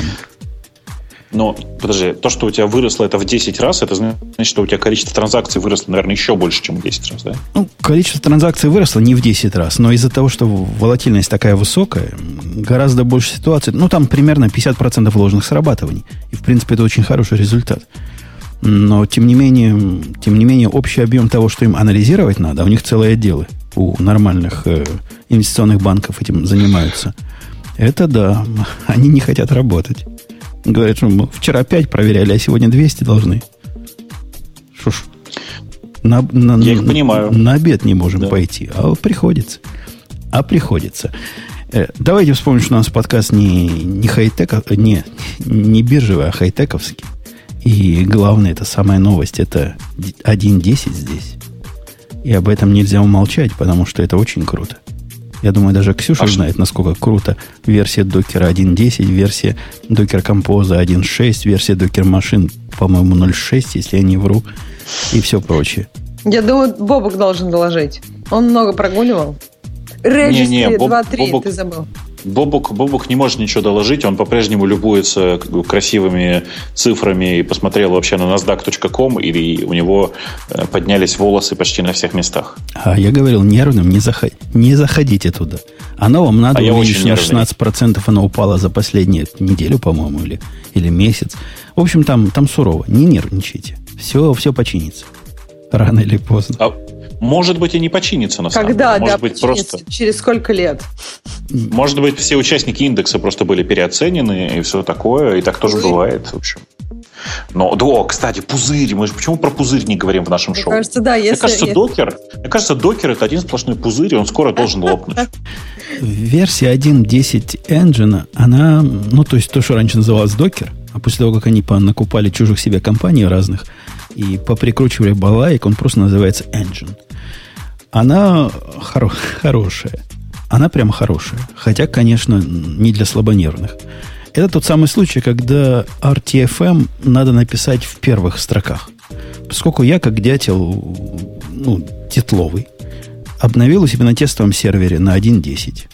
Включаешь, не работает. Тут вообще не работает. И я всего лишь обновил 1.9 на 1.10. Минорный релиз. Запускаешь, демон не отвечает. Любую команду делаешь, ничего не происходит. На load average смотришь, оно что-то там пилит 6 LA на каком-нибудь двухъядерном тестовом процессоре. Страшное дело. Перегружаешь компьютер, включаешь заново, не работает. Страх и ужас. Я уже готовился написать гневный твит, мол, да Коля, мол, нельзя же так. Оказалось, сам дурак. Читай документацию. Они в этом, в этом релизе сделали ну, SHA 200, сколько там? 56 какой-то. Что такое SHA? S, S, S, A, H. Ну, вот подпись цифровую. А, SHA, я да? понял, все, да. SHA, да, все правильно. Ну, в стиле гита сделали, и теперь лейеры да. у них подписаны. И посему у тебя есть, значит, такая цифровая подпись. Ты можешь взять лейер по этой подписи и будешь знать, что ты взял то, что собирался. Но их же раньше не было, а теперь они такие появились. И они там предупреждают, что, мол, чуваки, болдом даже написано, но не в первой строке, поэтому я не дошел до этого. Мол, смотрите, когда обновляетесь на 1.10, migration процесс этот может время занять. О, реально, реально занимает, особенно если имиджей много у вас. Короче, я понял. Я даже правильно понял, что ты имел в виду. Как ты сказал SHA, до меня внезапно дошло, что они считают индексы, ну, считают, короче, контрольную сумму от каждого образа. От каждого, что, лейера, от каждого лейера образа. Он же много лейеров. Ну, еще хуже, согласен, да. Да. Это да, это долго. Ну, на, на сервере, который у меня TeamCity, и который в результате строит все образы, это заняло минут 40, наверное. Ну, как нормальный человек, который не читал, может дождаться, что оно само закончится. Из хорошего, из такого, что вот мне прямо вау-вау, вот просто вот я прямо чувствую, у них наконец-то появился мэппинг – э, гидов и юидов на гиды и юиды э, внутри контейнера. Причем мэппинг по умолчанию такой, что root, например, этот UID 0, который бежит внутри процессора, больше, внутри контейнера, больше не, не UID 0 снаружи. Чего, как вы понимаете, трудно переоценить. А зачем это? Ну, дядька, но если у тебя бежит контейнер, у которого ноль, действительно ноль, если тебе какой-то добрый человек э, замэпил э, а, ATC все, вовнутрь, да. то у тебя большие ага. проблемы. Все, я понял. Тупнул, простите, так бывает. И да. вызывает это разные интересные проблемы. Например, раньше мне приходилось э, мэпить юзера внутри, юзеров снаружи ручным способом. Теперь, видимо, как-то надо делать при помощи их, их каких-то ну, практик. Я не знаю, как это пока делать. Я только вчера начал с ними играться. Но если у вас есть юзер, например, не знаю, MyApp снаружи, и вы хотите, что внутри контейнера MyApp был с таким же UID, потому что вам надо, например, какой-то хост э, место разделять зачем-то, то теперь это работать не будет. Теперь они выглядят одинаково, но на самом деле с точки зрения хоста абсолютно разные UID и, и GID. Имейте в виду. Можно попасть... Это калечащее изменение – точки зрения совместимости. Если у вас это, это важно, то, то сильно-сильно подумайте перед тем, как переходить. Да. А, там, там разного много чего. Вот у, у Engine это то, что меня сразу затронуло. Но из того, что вот сразу чувствуется, насколько стало круто, это связано скорее не с Engine, хотя и с Engine тоже. Комбинация Engine и нового Registry, оно реально стало очень быстро пушить. Они делают пуш теперь параллельно и говорят до трех раз быстрее. Вот на вид реально. Реально стало до трех раз быстрее. Может, даже и больше, чем в три раза. А пуш в докере всегда был не быстрый. Ну, прям вообще прямо совсем не быстрый. За это меня мои коллеги пинали, потому что у нас все workflow построено на э, построении имиджей и пушении их в наш собственный registry. Это, это очень круто. Стало теперь прямо сильно быстро. А сильно быстро это сколько времени занимает? Ну, в твоем случае? В три раза быстрее. Но если раньше у меня какой-нибудь билд, например, э, у нас для джавовских проектов это прямо в Maven встроено. Делаешь Maven команду, он собирает, тестирует, собирает, э, делает имидж и пушит. Вот такой проект, такой среднего размера, раньше занимал прям минуту три, наверное, вот от начала до конца. Теперь он меньше, чем за минуту справляется со всем этим. Ну, вот быстро? Да. Быстро? Или хотелось бы быстрее? Ну, конечно, хочется сильно быстрее. Я вот не понимаю, можно ли сделать быстрее в этой ситуации. По поводу быстрее и хипстеров. Совершенно страшная история, странная история. Есть такая балайка, которая GitLab называется. Я зуб даю. Ну, ее, есть. ее хипстеры писали. Потому что не Хипстеры может, для хипстеров? Не может быть, чтобы нормально... Представляешь конфигурацию, рабочую конфигурацию у меня, например. Он бежит внутри контейнера GitLab. Потому что, ну, кто, кто ему даст бежать вне контейнеров? И все это устанавливать, все эти редисы, шмедисы. Так поднял контейнер с композом, раз запустил, раз и работает. Настроил один раз композ. До этого момента пока смешного не было. Даже Ксюша не смеется. А теперь представьте, вам надо деплоить докер имиджи оттуда. У них на это есть решение, которое называется Docker in Docker. D-I-N-D. То есть ты запускаешь специальный раннер, который из себя запускает этот докер в докере. Из этого докера в докере строит все. Там внутри прямо реальный докер-демон, все в порядке. Э, пушит, коммитит, э, имиджи туда кладет – если так подумать на секунду, у вас такой трехуровневый докер получается. В одном докере бежит другой докер, в другом докере бежит еще один докер, а тот еще в третьей регистре куда-то что-то пушит. Ну, это точно хипстеры могли придумать. Потому что если их DinD выбросить к ядрине фени, и вместо него подсунуть свой обычный честный build э, контейнер какой-то, который не будет прикидываться, что он честный и ограниченный докер – процесс раз в пять быстрее будет. Вот вы просто попробуйте выбросить нафиг их DinD. Сразу, сразу жизнь вам покажется прекрасной, как показалось мне. Кроме того, вы получите массу разных полез, полезняшек. Например, из-за того, что вы все время общаетесь с, с хостовым докером, ваш caching станет работать. И от этого еще время пуша вашего уменьшится, потому что он теперь как бы перманентный кэш. В общем, подумайте в эту сторону. Это сильное, сильное улучшение. Того, кто туда динт придумал втулить. Надо гнать с работы за профессиональную неподходящность. Даже название само по себе довольно неприятное, согласись. Согласен. Э, в двух словах в композе появилось то, чего я долго ждал. Э, у них там новый формат самого композа появился, разные связи, разные сервисы. Наконец-то можно дата волюм честные делать внутри композа. Не надо придумывать себе скретч-контейнеров, которые должны уметь запускаться. В общем, они догнали текущий докер со стороны композа и позволяет теперь одновременно иметь и build, и image директивы внутри композа. Это странно, что не было давно, но теперь можно из одного файла и построить одной командой build – а другой командой run запустить. При этом build может указывать не на то, на что указывает image. То бишь для development ты строишь каждый раз на лету, а для продакшена из этого же композа ты просто берешь имидж из какого-то registry.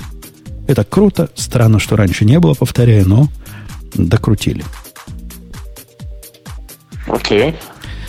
Короче, релиз важный, релиз хороший, релиз опасный. Если вы его выкатываете, 33 раза проверьте, что будет.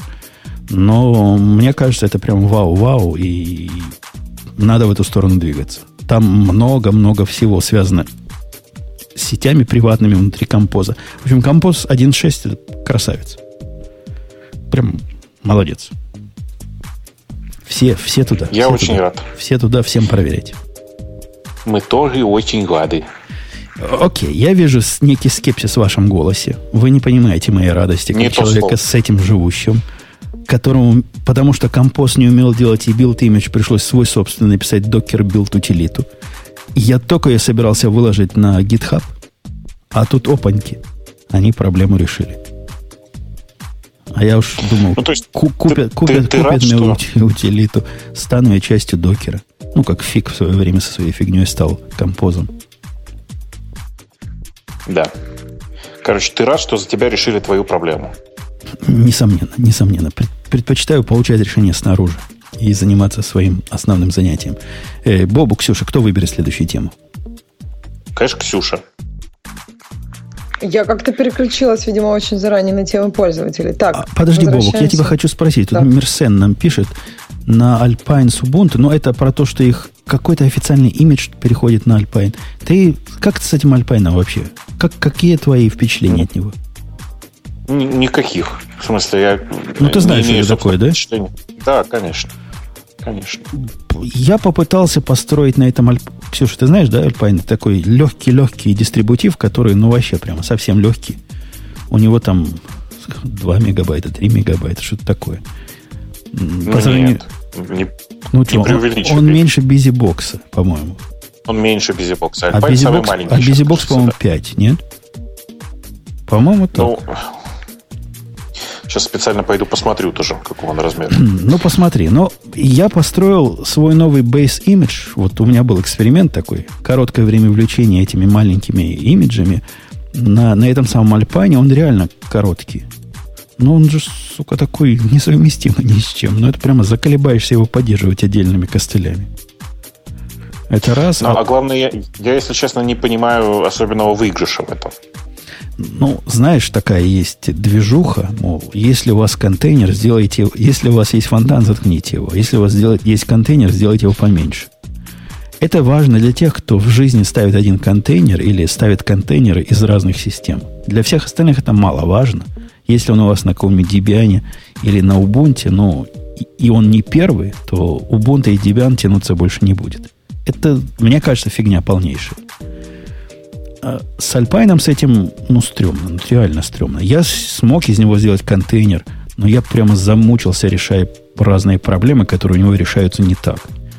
Прямо конкретно. Если строить на чем-то свой собственный маленький, я, я бы лучше на бизибоксе построил на, на настоящем. Да, буду платить за, еще за 3 мегабайта лишних трафика целых 3 мегабайта. Ну, это теоретически я построил на BusyBox, а практически вся, вся моя оптимизация превратилась в, то, что я с Ubuntu 14.04 перешел на Debian 8. Очень совместимый шаг оказался. Сохранил... 4... А, ну да. Сохранил кучу мегабайт для первого вытаскивания, что тоже смысла мало имеет, но тем не менее. Окей. А ты к чему, Слушай, я вообще, я, если честно, я, если честно, вообще не верю, что там есть какой-то большой выигрыш в такой небольшой разнице. Ну, типа, я понимаю идеологический выигрыш, но мне кажется, что практический выигрыш там очень невелик. Не, ну погоди, я тебе в цифрах скажу. Базовый образ Ubuntu, по-моему, под 300 мегабайт.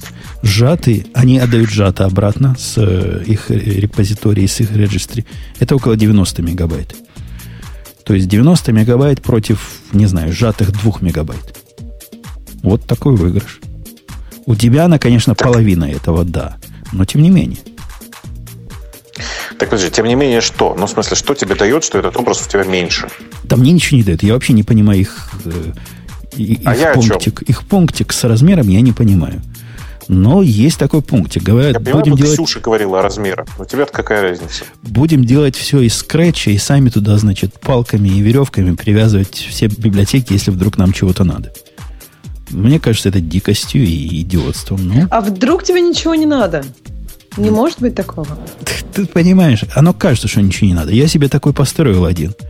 Для, исключительно для, для э, образов, для волюмов, для даты. А оказалось, такие иногда что-то надо. А вот какой-нибудь, вдруг я какой-то LS захотел внутри сделать, посмотреть, что, что у меня внутри этого волюма. Угу. Какой LS? Это Scratch, это, это, это голый.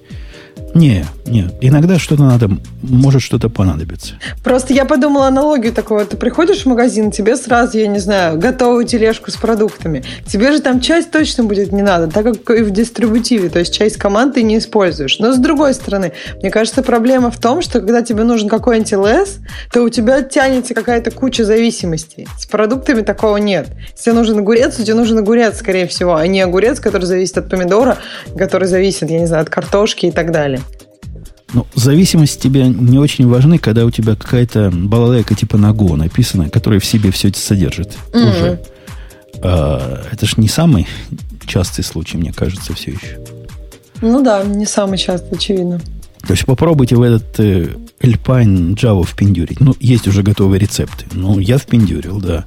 А, а что-то посложнее, еще, еще сложнее, чем Java, у вас начнутся разные WTF вопросы.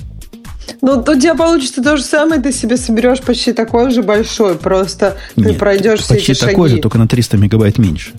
Мой образ с Java со всеми, что мне надо на Alpine, был под 200 мегабайт.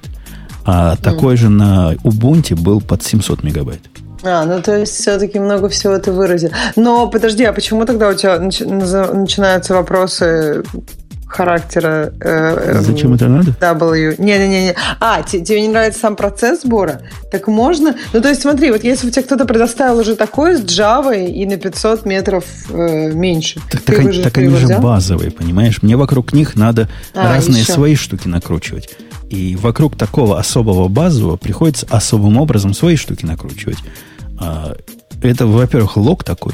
То есть с дебианами, убунтами я все это делаю понятно, как и три раза не думаю. А здесь каждый, каждое изменение версии превращается в, приключение. Ну, да.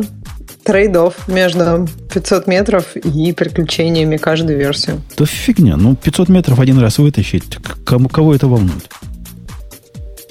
Это уж точно стоит дешевле, чем время программиста, который будет все это проверять и заставлять быть маленьким. И... А все это началось с того, что Бобу какую-то тему предлагал, а я его перебил. А какую? А какую-то, наверное, хорошую. Да, не Боба, знаю, предложи хорошую у нас тему. темах есть. Понимаешь, у меня такая проблема, что у меня на местном интернете не открывается практически ничего. Бобук, а это ты добавил тему про Кинто? Очень легкий JSON Storage сервис. Не-а. Ты тогда Грей, потому что это был не я. Это был Грей, причем в прошлый раз. А, в прошлый раз. То есть ты, у нас так да, мало это... тем в этот раз добавлено, что я долистала так глубоко. Ладно, давайте тогда, если Нет, у нас гиковский выпуск... Смотрите, история, история про Давай. Кинта появилась в прошлом выпуске, потому что мы обсуждали парс. А, многие люди говорят, что вот, смотрите, есть же Кинта, это типа мазиловская замена некоторой части парса. Но вообще это, если очень коротко, это бред. Я, я пытаюсь его найти здесь. Он вообще в гиковских темах? Я не знаю. Он в гиковских темах. Он в гиковских темах, все хорошо. А как но... он пишется? Ки? Кинто. K-Y, K-I-N-T-O. K-Y. I. I. А, K-I. А, ну, статья называется Overview. Понятно, yeah. Понятно, почему Overview. я ее не нашел. Да-да-да, она странная.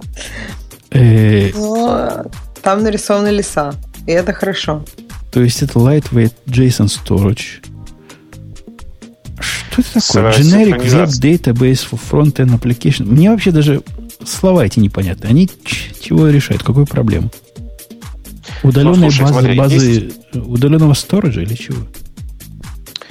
Э, почти. Э, удаленный и локальный одновременно. Он это такой локальный сторож в твоем браузере, который синхронизируется с э, сервисом в интернете. Это правда, ну, как, ну и там он может синхронизироваться между разными инстансами твоего приложения. Погоди, а это разве правда, Couch это не, не это делает? Ну, Couch очень тяжелый. Его даже для телефонов делают что-то. Нет, нет, ну в смысле, он очень тяжелый, он, у него сложный протокол, оно не, он не занимается синхронизацией, кауч это просто storage. Нет, а кауч, кауч это типа, встречи. погоди, статус, кауч это типа гита, только для, для таких вот приложений. Ну что ты, он умеет все синхронизировать. В этом как бы его сила. Слушай, нет, нет, ты еще раз, значит, смотри, кауч это база данных, по большому счету. Такая, такая распри... же, как гид. Да, такая распределенная как типа гид, да. Да. А эти делают очень простую штуку. Это очень простой SDK, который ты можешь использовать в твоем в своем приложении, и оно автоматически не, ну, прозрачно для тебя, непрозрачно для тебя, ты туда не смотришь внутрь. Синхронизируется на сервер и синхронизируется здесь. И ты получаешь нотификацию о том, что что-то изменилось в случае, если это изменилось где-то в другом инстансе. И все это как бы так на лету, довольно мило, и, ну, с ограничением и всякими такими штуками, как в Кауче. Все это написано на, питонч... на православном питончике, а не на Erlang. И вообще довольно мило, я бы так сказал. Окей. Okay. В отличие к вопросу о, о кауче, в отличие от кауча, в Кинто сделали э, точное разделение пермишенов на доступ к разным ключам, ну, к разным ключам, к всему такому. Понимаешь? А я, кстати, знаешь, Бобук, страшно признаюсь. Я перевел проект на питоне, который я заколебался поддерживать, на Go. Перевел его на Go. Прикинь. И, ну, и, почему бы нет? И, и рад переводу. Прям правильно сделал. Все правильно сделал. Гораздо да стало нет, понятнее, проще, статическая типизация рулит, тестировать его стало в 550 тысяч раз проще, расширять я его уже расширил с тех пор. В общем, красота нечеловеческая как замена, замена питона для проектов больше, чем на одну страницу Go, по-моему, нашел в моем лице свою нишу. А тебя, кстати, не смущает, что Go, вот, кстати, к вопросу, он же очень сильно привязан к GitHub. У него э. же большая часть пэкэджей на GitHub, э, там, типа, все эти, вся эта командлайновая тулза автоматически с гитхаба тащит. Ничего не смущает? Ну, конечно, смущает. Ты, ты меня знаешь. Неужели бы я стал такие программы писать, которые тянут что-то с гитхаба? Вендоринг, вендоринг, Карл, вендоринг. Делаешь себе вендоринг, и вот тебе все твои локальные, все мои проектики собираются локально, никаких гитхабов не трогают. Да у меня есть серверов, которые они собираются, они ходить туда не могут. Так что все честно. Понятно, понятно. Окей. Окей. Это был... А этот кинто, это значит замена парса. Но он несовместимый с парсом, правильно? Просто идеологически Нет, замена. нет, он абсолют, абсолютно несовместимый. Ага, ага. Ну, вот эти люди, которые с парса переходят, не слишком ли это для них сложно, не? Ну, это, это очень для них сложно. В смысле, все, любая замена, замена парса сейчас очень сложна. Поэтому все страдают и страдают с прошлого нашего выпуска. Я не читал комментарии, но предполагаю, что э, там полно боли по поводу умирающего парса. У нас есть такой проект, который, по-моему, от JetBrains был. И странный по, по самое не могу. То есть он не, не сам по себе странный. Что он сам по себе делает, я, в принципе, могу догадаться. Но странный в контексте других э, JetBrains проектов. Называется Census Analyzer 1.0. То есть это реальный релиз 1.0, да? Не, не, не хухры-мухры, JetBrains выпустили. Это веб-приложение для визуализации и анализа данных. А? JetBrains? Анализ Jet, данных? JetBrains, анализ данных. Там еще надо приговорить Big Data, Big Data, Big Data три раза. Не-не, подожди, очень Big Data. Это прям вообще Big Data, прямо как конкретная Big Data. Big а что, что за приложение это? Я же говорю, называется Census Analyzer. Это ну, веб-аппликация, веб-приложение, куда ты загоняешь свои данные. описываешь разные правила, как ты на них хочешь посмотреть. И с этого дела генерируешь разные красивые отчеты. Из того, что я видел, мне это больше всего напомнило чудовищную балайку от Типку, по-моему, которая называлась Spotfire, по-моему. Куда тоже кучу данных загоняешь, а потом клик-клик и, и видишь разные графики по статистике, по еще чему-то. Сам же их там программируешь, какие-то базы привязываешь, что-то такое делаешь. Странный в смысле JetBrains продукт. Ну, это, это куда, на чью делянку они полезли? Это я не знаю, зачем они это делают.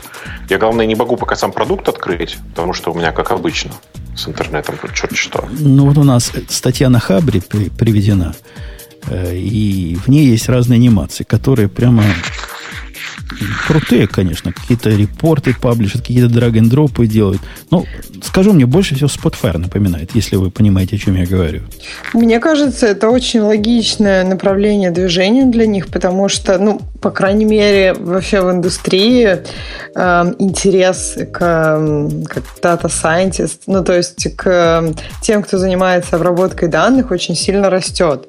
И поэтому они хотят предоставить интерес, ну, как бы инструменты для этой платформы тоже и для людей, которые этим занимаются.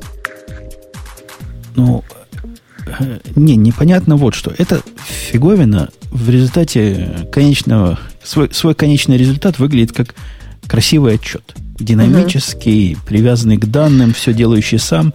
Но... Смотрел. Нет, знаешь, что это напоминает? IPython. Ну, Jupyter, который теперь, mm. Jupyter, который теперь называется.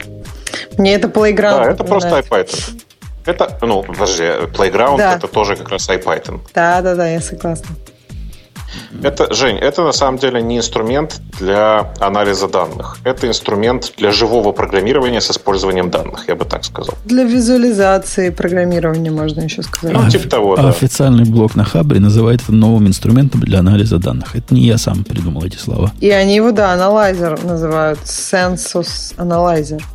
Предполагается, что какие-то ученые, которые не потянули питон, у них же там все ученые сейчас питон умеют, а это, которые не потянули, смогут вот на этой балайке со своим собственным языком потянуть и сделать себе замечательные отчеты с кружочками, графиками и всякими прочими прелестями. Вообще не понял. Короче, в смысле, посмотрю, почитаю пост и понимаю, что чуваки изобрели iPython Notebooks, э, причем ухудшенный, как ни странно. Спрашивают, может, это только для физиков? Ну, может быть. А, может, и для химиков тоже. Никто не знает. И, э, окей, окей. И давайте дальше посмотрим. Есть такая балайка про LV, которая альтернатива контейнерным технологиям. Я честно прочитал статью, ничего не понял. Если кто-то может что сказать из вас двоих, я ее выберу. Если нет, то пропущу, пока не появится специалист. Я не понял, в чем суть технологии, я не понял, как оно против виртуоза и докера. А ты уже выбрал какую-то я... новую тему? Не, не выбрал. Я посмотрю, а. выбрать или нет, и, похоже, не выберу, потому не, что вы молчите. Мне кажется, что нам нужно какого-то специалиста по, по всему этому хозяйству, чтобы он пришел и рассказал.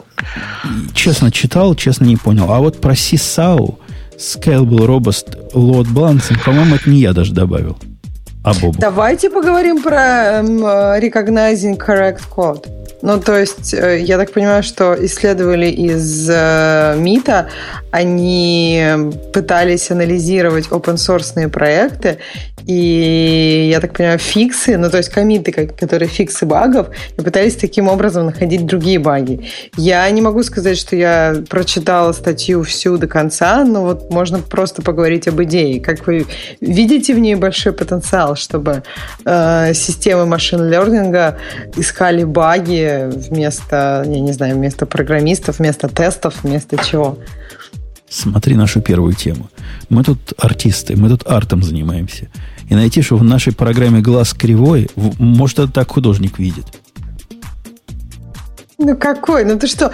Ну есть же баги. То есть, допустим, художник, например, есть же сейчас такая движуха, по-моему, кого? По-моему, Ренуара хотят из музеев попереть, потому что он в начальной своей, в начале своей карьеры плохо руки рисовал.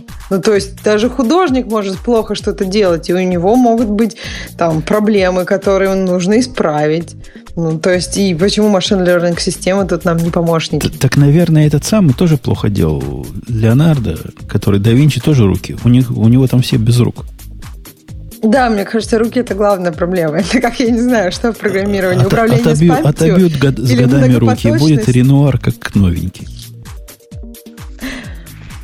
Э, Слушайте, а, а, а, простите, а, а с Малевичем вообще все плохо с этой точки зрения? Ну, Вы конечно. не поверите, но черный, но черный квадрат, он, во-первых, не очень черный, во-вторых, не очень квадрат. Да не, на Малевиче просто с, этот алгоритм сломается. А вот, например, если подать ему какого-нибудь, э, ну, у которого такое все кривое, которое все кривое, как его, который ухо отрезал себе, да? Это какой-то очень то... сегодня подкаст. Ван Гог ты имел в виду. Ван Гога подать на вход, так он же из него, из него ж сколько багов-то найдет. Часы куда-то перетекают, какие-то черты лица разъезжаются. Это баги. Нет, Нет, ну а серьезно, Бобок, ты же вообще специалист у нас тут по машин лернингу. Как ты считаешь? Прикрутим... Я считаю, что конкретно эта статья, я в смысле читал э, оригинальный, как это называется, ну, оригинальный пейпер, оригинальную работу э, и категорически не согласен с подходом. Хотя я вижу, что, конечно же, некоторые результаты это дает. Действительно, ну, вы же знаете, что типа хороший программист, бегло пробег, пробежавшись глазами по ходу, в состоянии найти там э, ошибки. На самом деле там же не э, просто заголовок статьи неправильный, не recognizing correct code, а э, э, система, которая автоматически фиксит типовые ошибки. Mm. В этом же вся фишка. Окей. Mm, а чем это отличается от статических анал- анализеров кода? Ну, тем, кроме тем, подхода. Что, э, ну, это глобально другой подход. Подход другой, но, но результат-то про то же самое. То есть ты... Результат про, ровно про то же самое, да. Ну, я не знаю, как у вас, коллеги, опыт с этими статическими аналайзерами. У меня он прям не самый позитивный. А тут, видишь, другая идея. Смотри, как, как вообще, в чем научная статья была сделана? Как ты понимаешь, сейчас все системы машинного обучения работают так. Есть исходные данные, в которых написано, ну, типа, э, вот так было плохо, было выполнено вот такое-то действие и стало хорошо. Понимаешь логику, да? Ну да. А, или там, типа, выполнено было такое-то действие и не стало хорошо. А, дальше чувак сделал вот что. Он выкачал э, эти самые, как называется, push-реквесты в гитхабе на большое количество разных проектов. И если push-реквесты были приняты, то это считается хорошо. Если не приняты, то плохо. А, и попытался автоматически генерить такие push-реквесты. И по его утверждениям пока получается хорошо. То есть можно построить систему, которая автоматически pull реквесты конечно, что я говорю. В смысле, так он генерит pull реквесты или он говорит accept, не accept? Не, он ничего не делает, он на самом деле построил машину, которая говорит, как правильно строить э, правильный pull request. Вот и все. Ну, не как правильно, а что он должен чинить, исходя из предыдущих ну, pull реквестов которые он изучил. Я правильно понимаю? Да, да, да, да, да, примерно так. А, то есть, по сути, они пытаются построить такую штуку, которая, как они говорят, типа фиксит баги автоматически. На самом деле, она это система, которая автоматически создает pull реквесты которые с наибольшей вероятностью будут приняты. Довольно прикольная сама по себе система, правда скажу, действительно скажу, действительно довольно интересная. И интересно, что они утверждают в их, в их э, исходной работе, что они, э, натравив ее на готовые open-source программы, которые они нашли также на GitHub, э, зафиксили что-то там типа чуть меньше сотни ошибок таким автоматическим образом. В этом есть какая-то прелестная, прелестная ирония. То есть мы в течение десятилетий бились за то, чтобы наша работа была инженерной работой, чтобы у нас были методы и методики. Бились, бились и добились до такого, что сказали, нет, не, не полетел этот самолет. Давайте мы будем разной мистикой пытаться понимать, как же именно наши программы почему чинить. Мистикой? Ну, почему мистикой-то? Ну, потому что это не... Ну, ты согласись, этот подход не инженерный. Этот подход применим, например, к поэзии – к прозе. Ну, реально можно тексты человеческие таким образом чинить и улучшать и, и всякое прочее. Это подход, который не связан, он антиметодологический. То есть мы такое сделали, что для того, чтобы понять, как это починить, нам нужен почти искусственный интеллект. Но это не почти, это просто искусственный интеллект, а точнее не естественный интеллект, я бы так сказал. А, и эта система ну, хорошая, рабочая же. Это замена живого человека на неживого автоматического исправителя. По-моему, прикольно. Ну да, вот смотри, ты же используешь математический аппарат для того, чтобы э, отслеживать злоумышленников, которые ведут себя неправильно, ну как бы не соответствуя рынку. Там то же самое тут. Ты, мы можем отслеживать э, там комиты, которые потенциально содержат проблемы. Почему нет? Почему то ты считаешь правильным, а это каким-то мистикой? Потому что тот подход инженерный, он связан на алгоритмах, методах и правилах, а этот подход связан над тем, с такой дисциплиной, которой даже трудно объяснить результат. То есть... Ты сам говорил, что тебе трудно объяснить результат. Ну да, того, но я, конечно, делаешь. упрощаю. Я, конечно, упрощаю. Я согласен, что, что и мой подход тоже около инженерный. Потому что там жестких правил и логика плавающая и все прочее. Но тем не менее, здесь это возведено практически в абсолют. Мы не, они, другими словами говорят, мы не знаем, как писать правильный код. Однако, рассмотрев э, шаблоны поведения починок неправильного кода, мы можем вам предложить разные новые починки, которые, скорее всего, вокруг вашего кода правильно сработают. Это сугубо антиинженерный подход. Но если, если мост, допустим, строили итерационным методом и таким образом, изучая, как другие мосты падали, предлагали бы починки к этому мосту, который, по большому счету, с тем не особо связан. Да, Короче, э, на самом деле все это, это пока игрушки, конечно, никакой серьезной работы там на самом деле нет. Я как раз Не надо так серьезно это все воспринимать. Не, мне да. кажется, как раз эм, вот именно, что это пока игрушки, и если не вести никакой работы и даже вообще не пробовать в, в этом направлении, то математический аппарат или какая-то, ну то есть серьезная база, она не появится в один момент за секунду. То есть если ты не работаешь над чем-то, то она не станет эта область инженерной никогда. Я не, не говорю сейчас с уверенностью, что она станет, но исследовать эти моменты, мне кажется, ну, может быть интересно.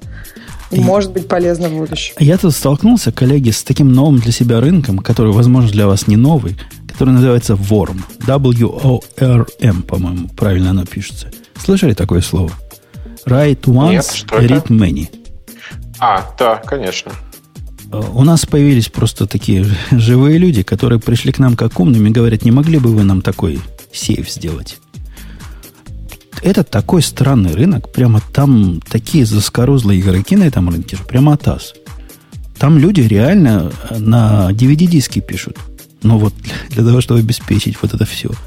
И у них очень стрёмные правила. Это все по регуляциям делается. Ну, например, есть э, для компаний, которые занимаются медициной, разные требования, по которым совсем дикие требования.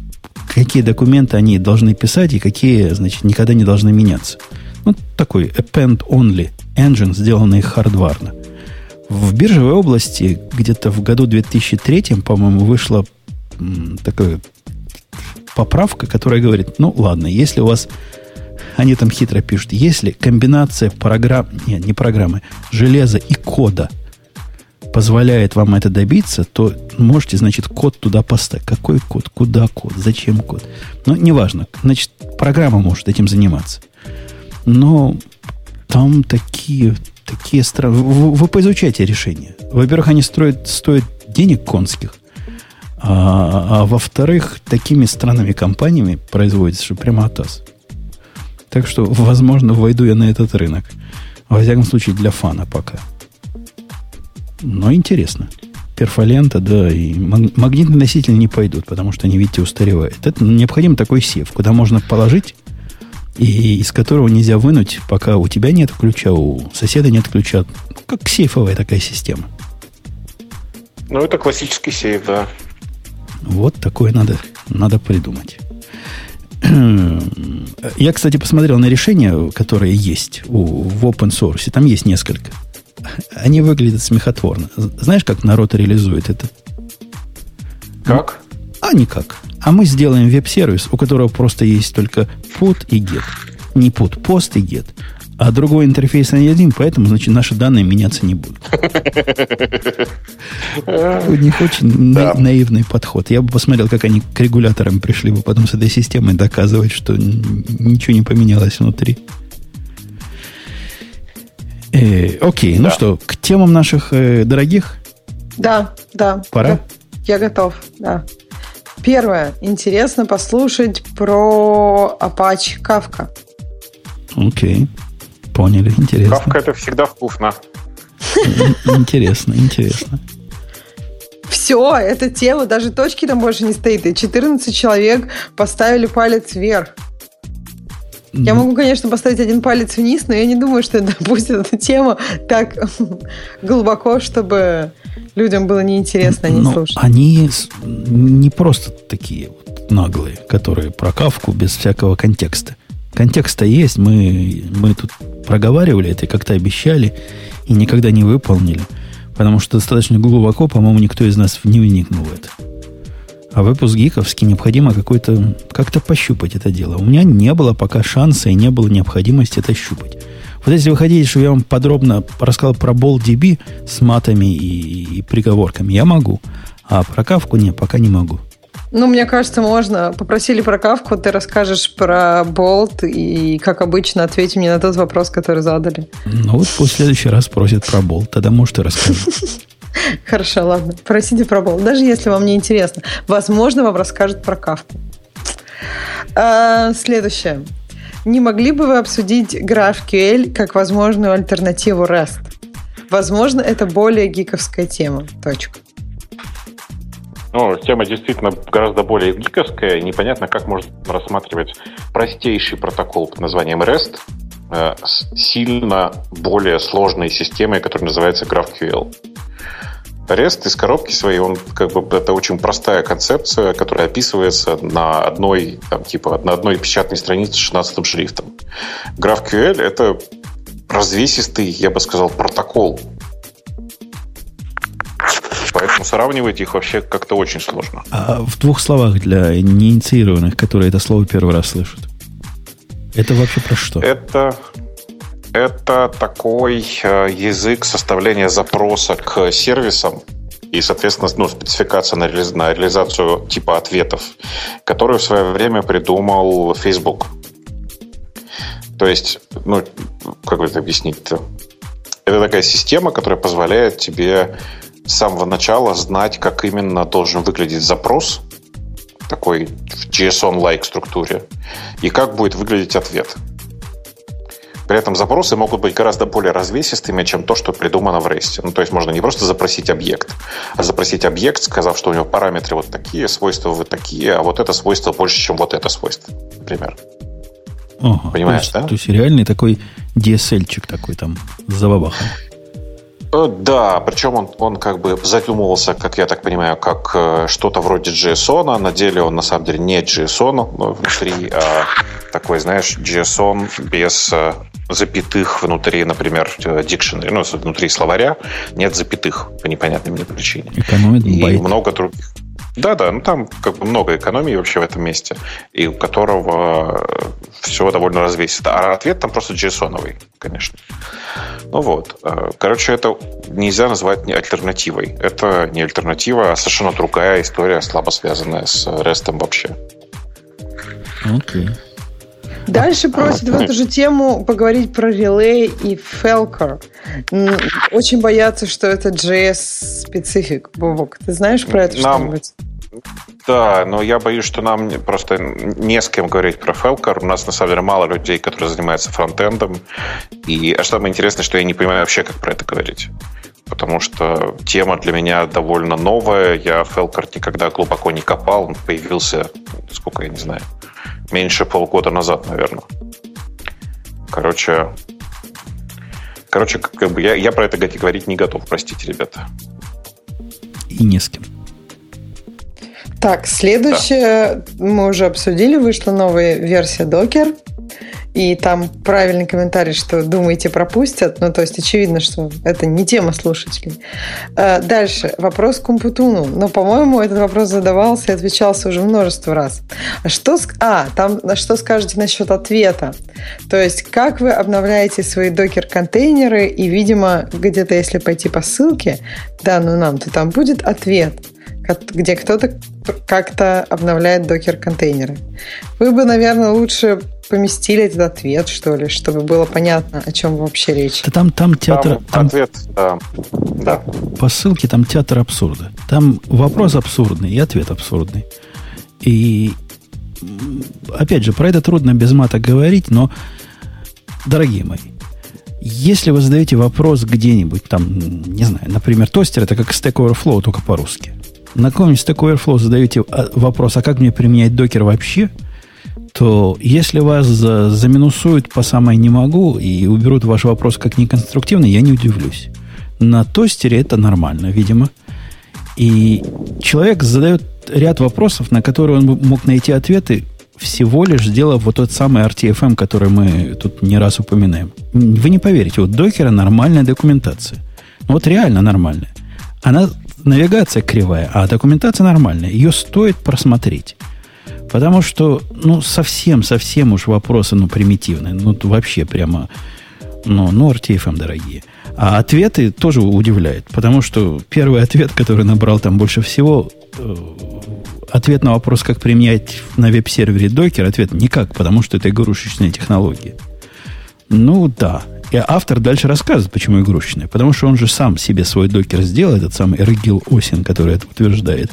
Он сделал его на LXC руками, написал свои собственные скрипты, и теперь он обновляет все одной командой. И он почему-то уверен, что в докере надо две команды или пять команд. То есть я не понимаю, кто тут с кем спорит, но нельзя настолько не понимая темы предлагать решение. Если вопрос, как обновлять внутри контейнера, то ответ короткий – никак. Контейнер обновлять не надо. Они не для того придуманы. Контейнер – это такой образ. Это, такая, это вот то же самое, если бы спросили, как обновлять гид ревизию. Да никак нельзя обновлять. Можно следующую сделать. То же самое с докером. Вам надо обновить докер-контейнер, постройте новый образ – если вы хотите регулярных security обновлений, либо следите, либо автоматически, хотя бы каждую неделю или каждый месяц стройте свои образы, деплойте их, перезапускайте свои э, флиты, и все будет у вас хорошо. Идиотский вопрос, но надо как-то немножко разбираться в том, о чем вы говорите, о чем вы спрашиваете, и понимать, что докер это не совсем виртуальная машина, и, скорее всего, совсем не виртуальная машина, и не ее замена вовсе.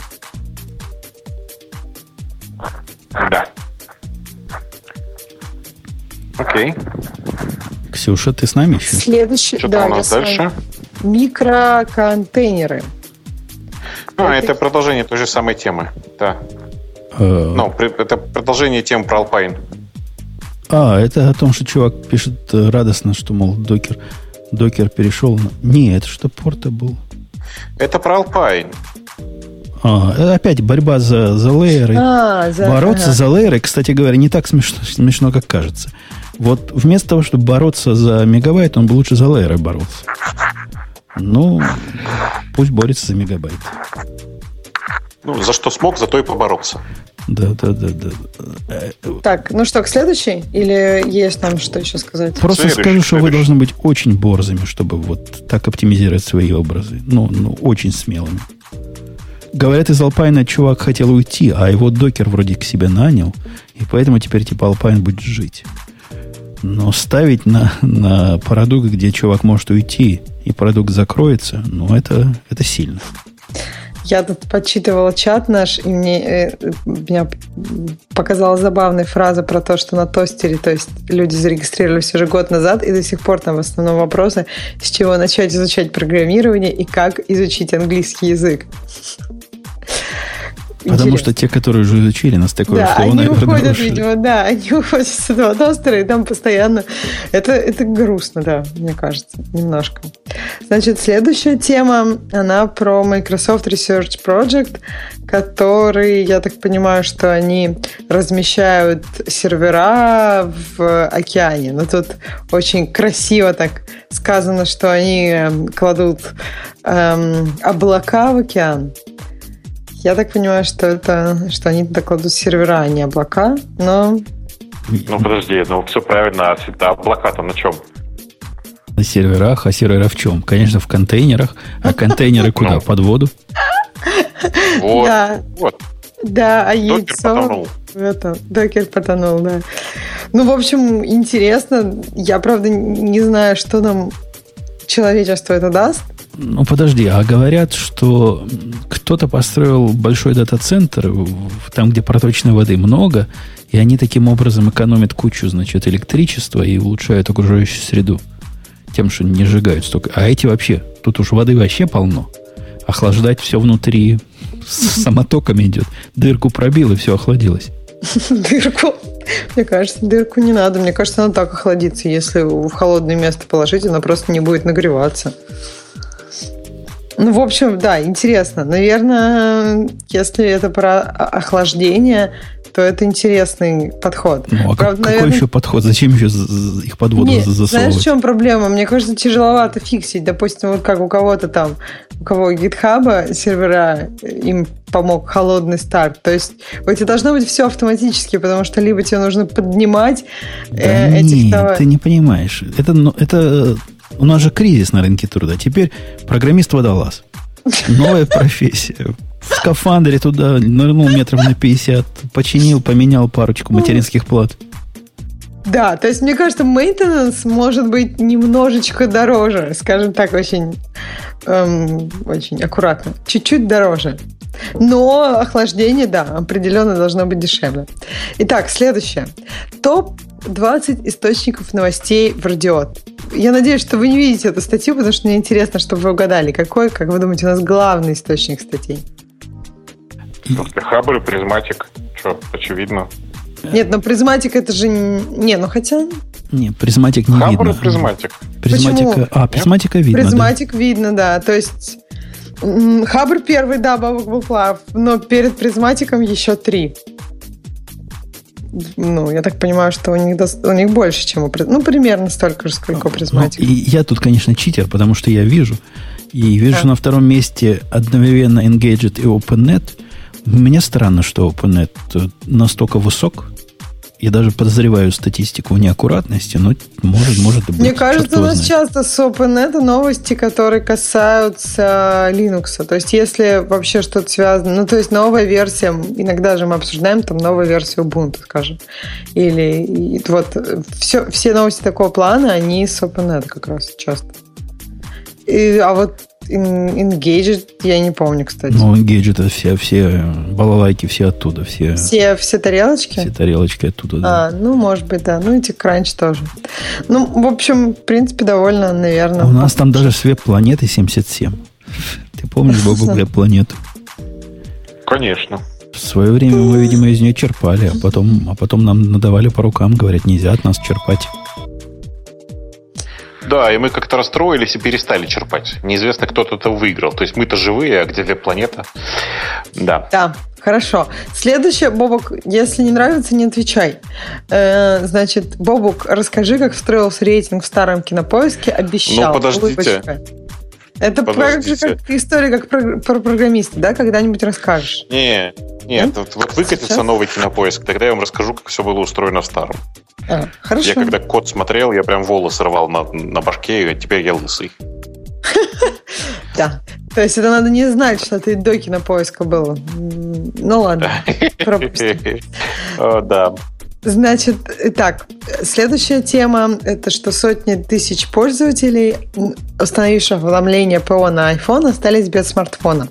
То есть телефоны, которые ремонтировались в, не в сертифицированных э, ремонт, ну, не в сертифицированных местах, э, у них произошла проблема с, с э, аутентификацией Touch ID после обновления – и они не смогли быть, ну, то есть они окирпичились, говоря по-простому.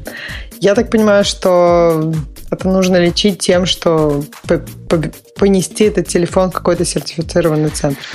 Да, но на самом деле вы просто зря цитируете вести, потому что изначальная статья в Гарде на расследование вообще было в другом месте. И расследование показало вот что. Если вам в несертифицированном э, месте меняли кнопку Home на другую, то, очевидно, вы действительно потенциально э, под угрозой того, что кто-то другой может воспользоваться вашей, вашим отпечатком пальцев.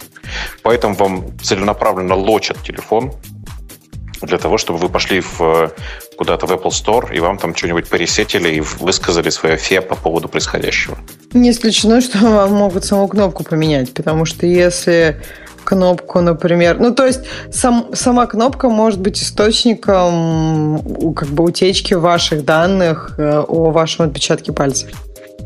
Да, а, ровно так. А, ровно так. Погодите, а как она может утекать? Она там такая умная, она у себя все внутри хранит этот Нет, кнопочный как раз она не умная. Все. Она как раз не умная. То есть, если ты пошел в какой-то несертифицированный центр, тебе там поставили умную кнопку, то никто, ну то есть никто не может гарантировать, что тебе там не поставили умную кнопку. И чтобы э, у, как бы уберечь пользователя от такой, от такой проблемы, просто лочат телефон. По-моему, они решают проблему, какой нет. То есть реально есть такие кнопки, которые записывают в отпечатки, и специальные программы кому-то отдают. Ну, может, когда-то будут, тогда и будем... А сейчас чего пользователя напрягать? Ну, я думаю, что речь идет вот о чем. На самом деле они э, опасаются, что кнопка, которая считывает отпечаток пальцев, может быть не производство компании Apple, а какой-то другой, которая записывает это что-нибудь куда-нибудь отправляет. Знаешь, подозрения обычно так выглядят. Ну, я подозрения понимаю, но просто практически это реальная проблема или это сферический кунь в вакууме? Ну, смотри, то, что об этом не было каких-то публичных заявлений, это не значит, что там никто Apple не делал таких репортов, что кто-то сконструировал такую кнопку, правильно? То есть я не помню скандалов по поводу того, что ставили э, не Apple кнопку, и она скачивала отпечатки пальцев, и потом что-то делала с вашей информацией. Но это не значит, что это нереальная угроза. Это, мне кажется, не настолько сложно сделать кнопку, которая запоминает твой палец. Нет, да я не против того, что таких превентивных мер. Но мне кажется, вектор атаки, который они таким образом, поверхность этого самого, э, поверхность атаки, которую они минимизируют, она весьма условная. По-моему, такой поверхности нет. И они оптимизируют пока не то, что надо.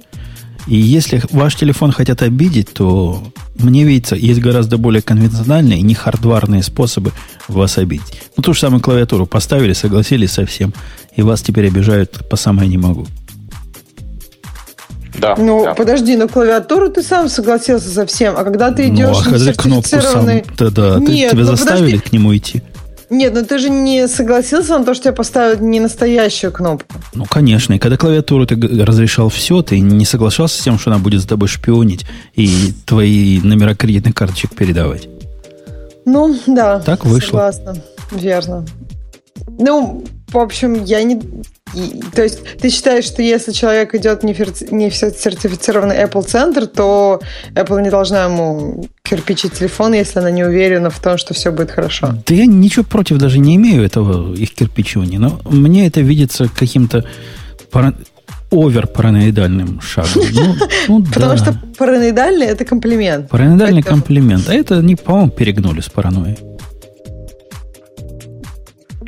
Возможно, возможно. Если мы учтем то, что люди осознают, когда они идут в несертифицированный центр, да, это перегнуть с паранойей. Если принимать э, идею, что люди не особо понимают, в какой они идут, сертифицированный или не сертифицированный, яблочко нарисованный хорошо, то, может быть, и не перегнули. Но я согласна, что это зависит от человека. Дальше поехали. Давай. Дальше есть тема, что DigitalOcean потерял наш сервер и подарил за это 15 баксов. Вы в курсе истории? Класс. Я, yeah. я читал историю. История абсурда. Пишет чувак из компании, которая... Я не знаю, что она предоставляет, но, но я бы палецем в рот не клал. Э, не, не стал бы. Ну, поломался сервер, но у кого не ломаются сервера? Это я не потому, что DigitalOcean защищаю. У меня тоже однажды в DigitalOcean сервер поломался, и я тоже как-то ругался по этому поводу. Но, тем не менее, в облаках сервера ломаются. DigitalOcean написал, чувак, у нас сломалось, типа, storage не можем восстановить, ну, хардвар поломалось. Ну, и в Амазоне такое бывает, ну, у кого такого не бывает? И, и да, ну и все. Казалось бы, конец истории, но нет. Он из этого целый, целый, значит, хипиш устроил, мол, 15 долларов вернули. Amazon бы вам дырку от бублика вернул. Это у них плановое. Ломается, должны быть готовы. Вы, чувак, в облаках. Там все ломается с той или иной степенью вероятности. Надеяться, что оно будет всегда работать, это, опять же, повторюсь, самого себя быть совсем уж безумно борзым. А тут, ну, спасибо сказать надо. Дали 15 долларов. Да, у тебя бэкапы были недельные, потому что ты вот так настроил. Да, у тебя там какие-то бэкапы туда-то шли, и поэтому ты восстановил. Молодец. В чем, в чем новость? Да нет никакой новости. Что ты? Ну, ну, хайп о том, что вот, мол, как плохо в облаках, вот он должен вызваться этой новостью, мол, а, у них ломается.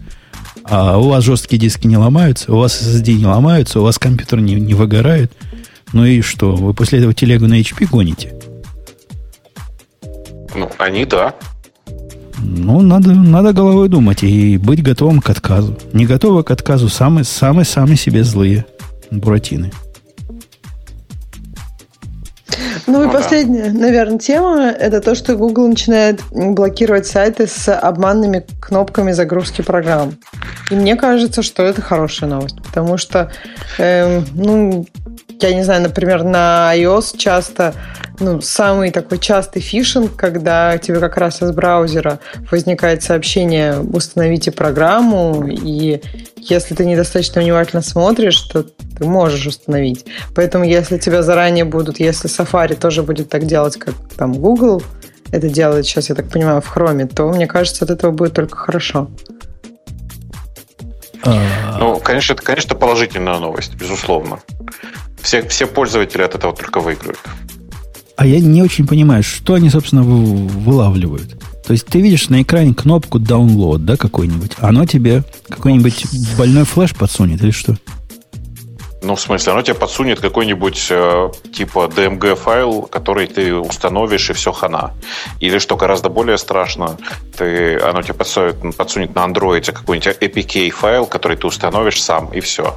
Погоди, то есть это не обманные кнопки загрузки программы, а это честные кнопки загрузки плохих программ. Ну да, то есть... Ну, например.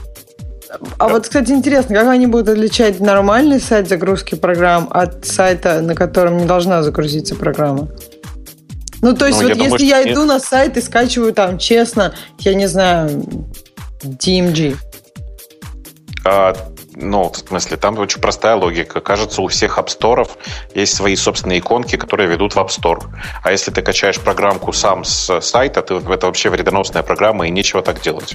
А, то мере, есть это будет сейчас на, так. на все. Окей, интересно. Но, это, не, ну это какой-то совсем уж безумный шаг. Ну что ты, неужели ты Слушайте, думаешь... ну, конечно, конечно, нет, я уверен, что так никто делать напрямую не будет, но будут вылавливать и особенно отдельно наказывать сайты, которые ведут себя неподобающим образом вот таким.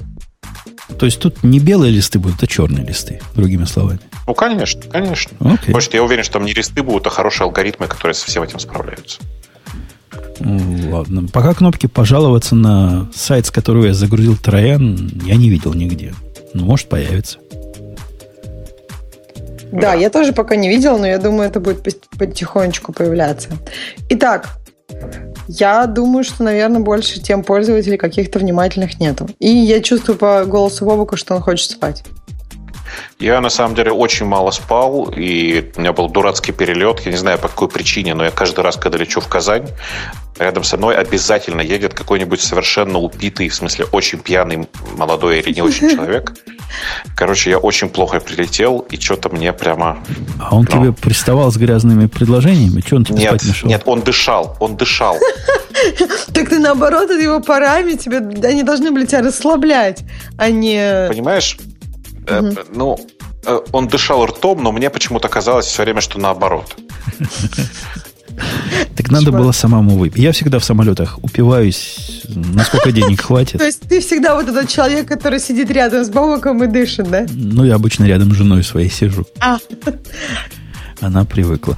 Ладно, все, давайте да. будем на этом наши рассказы заканчивать. Напомню, что был выпуск гиковский, выпуск не помню какой, но 482. Да, да, да. Все были, все были, но без Грея.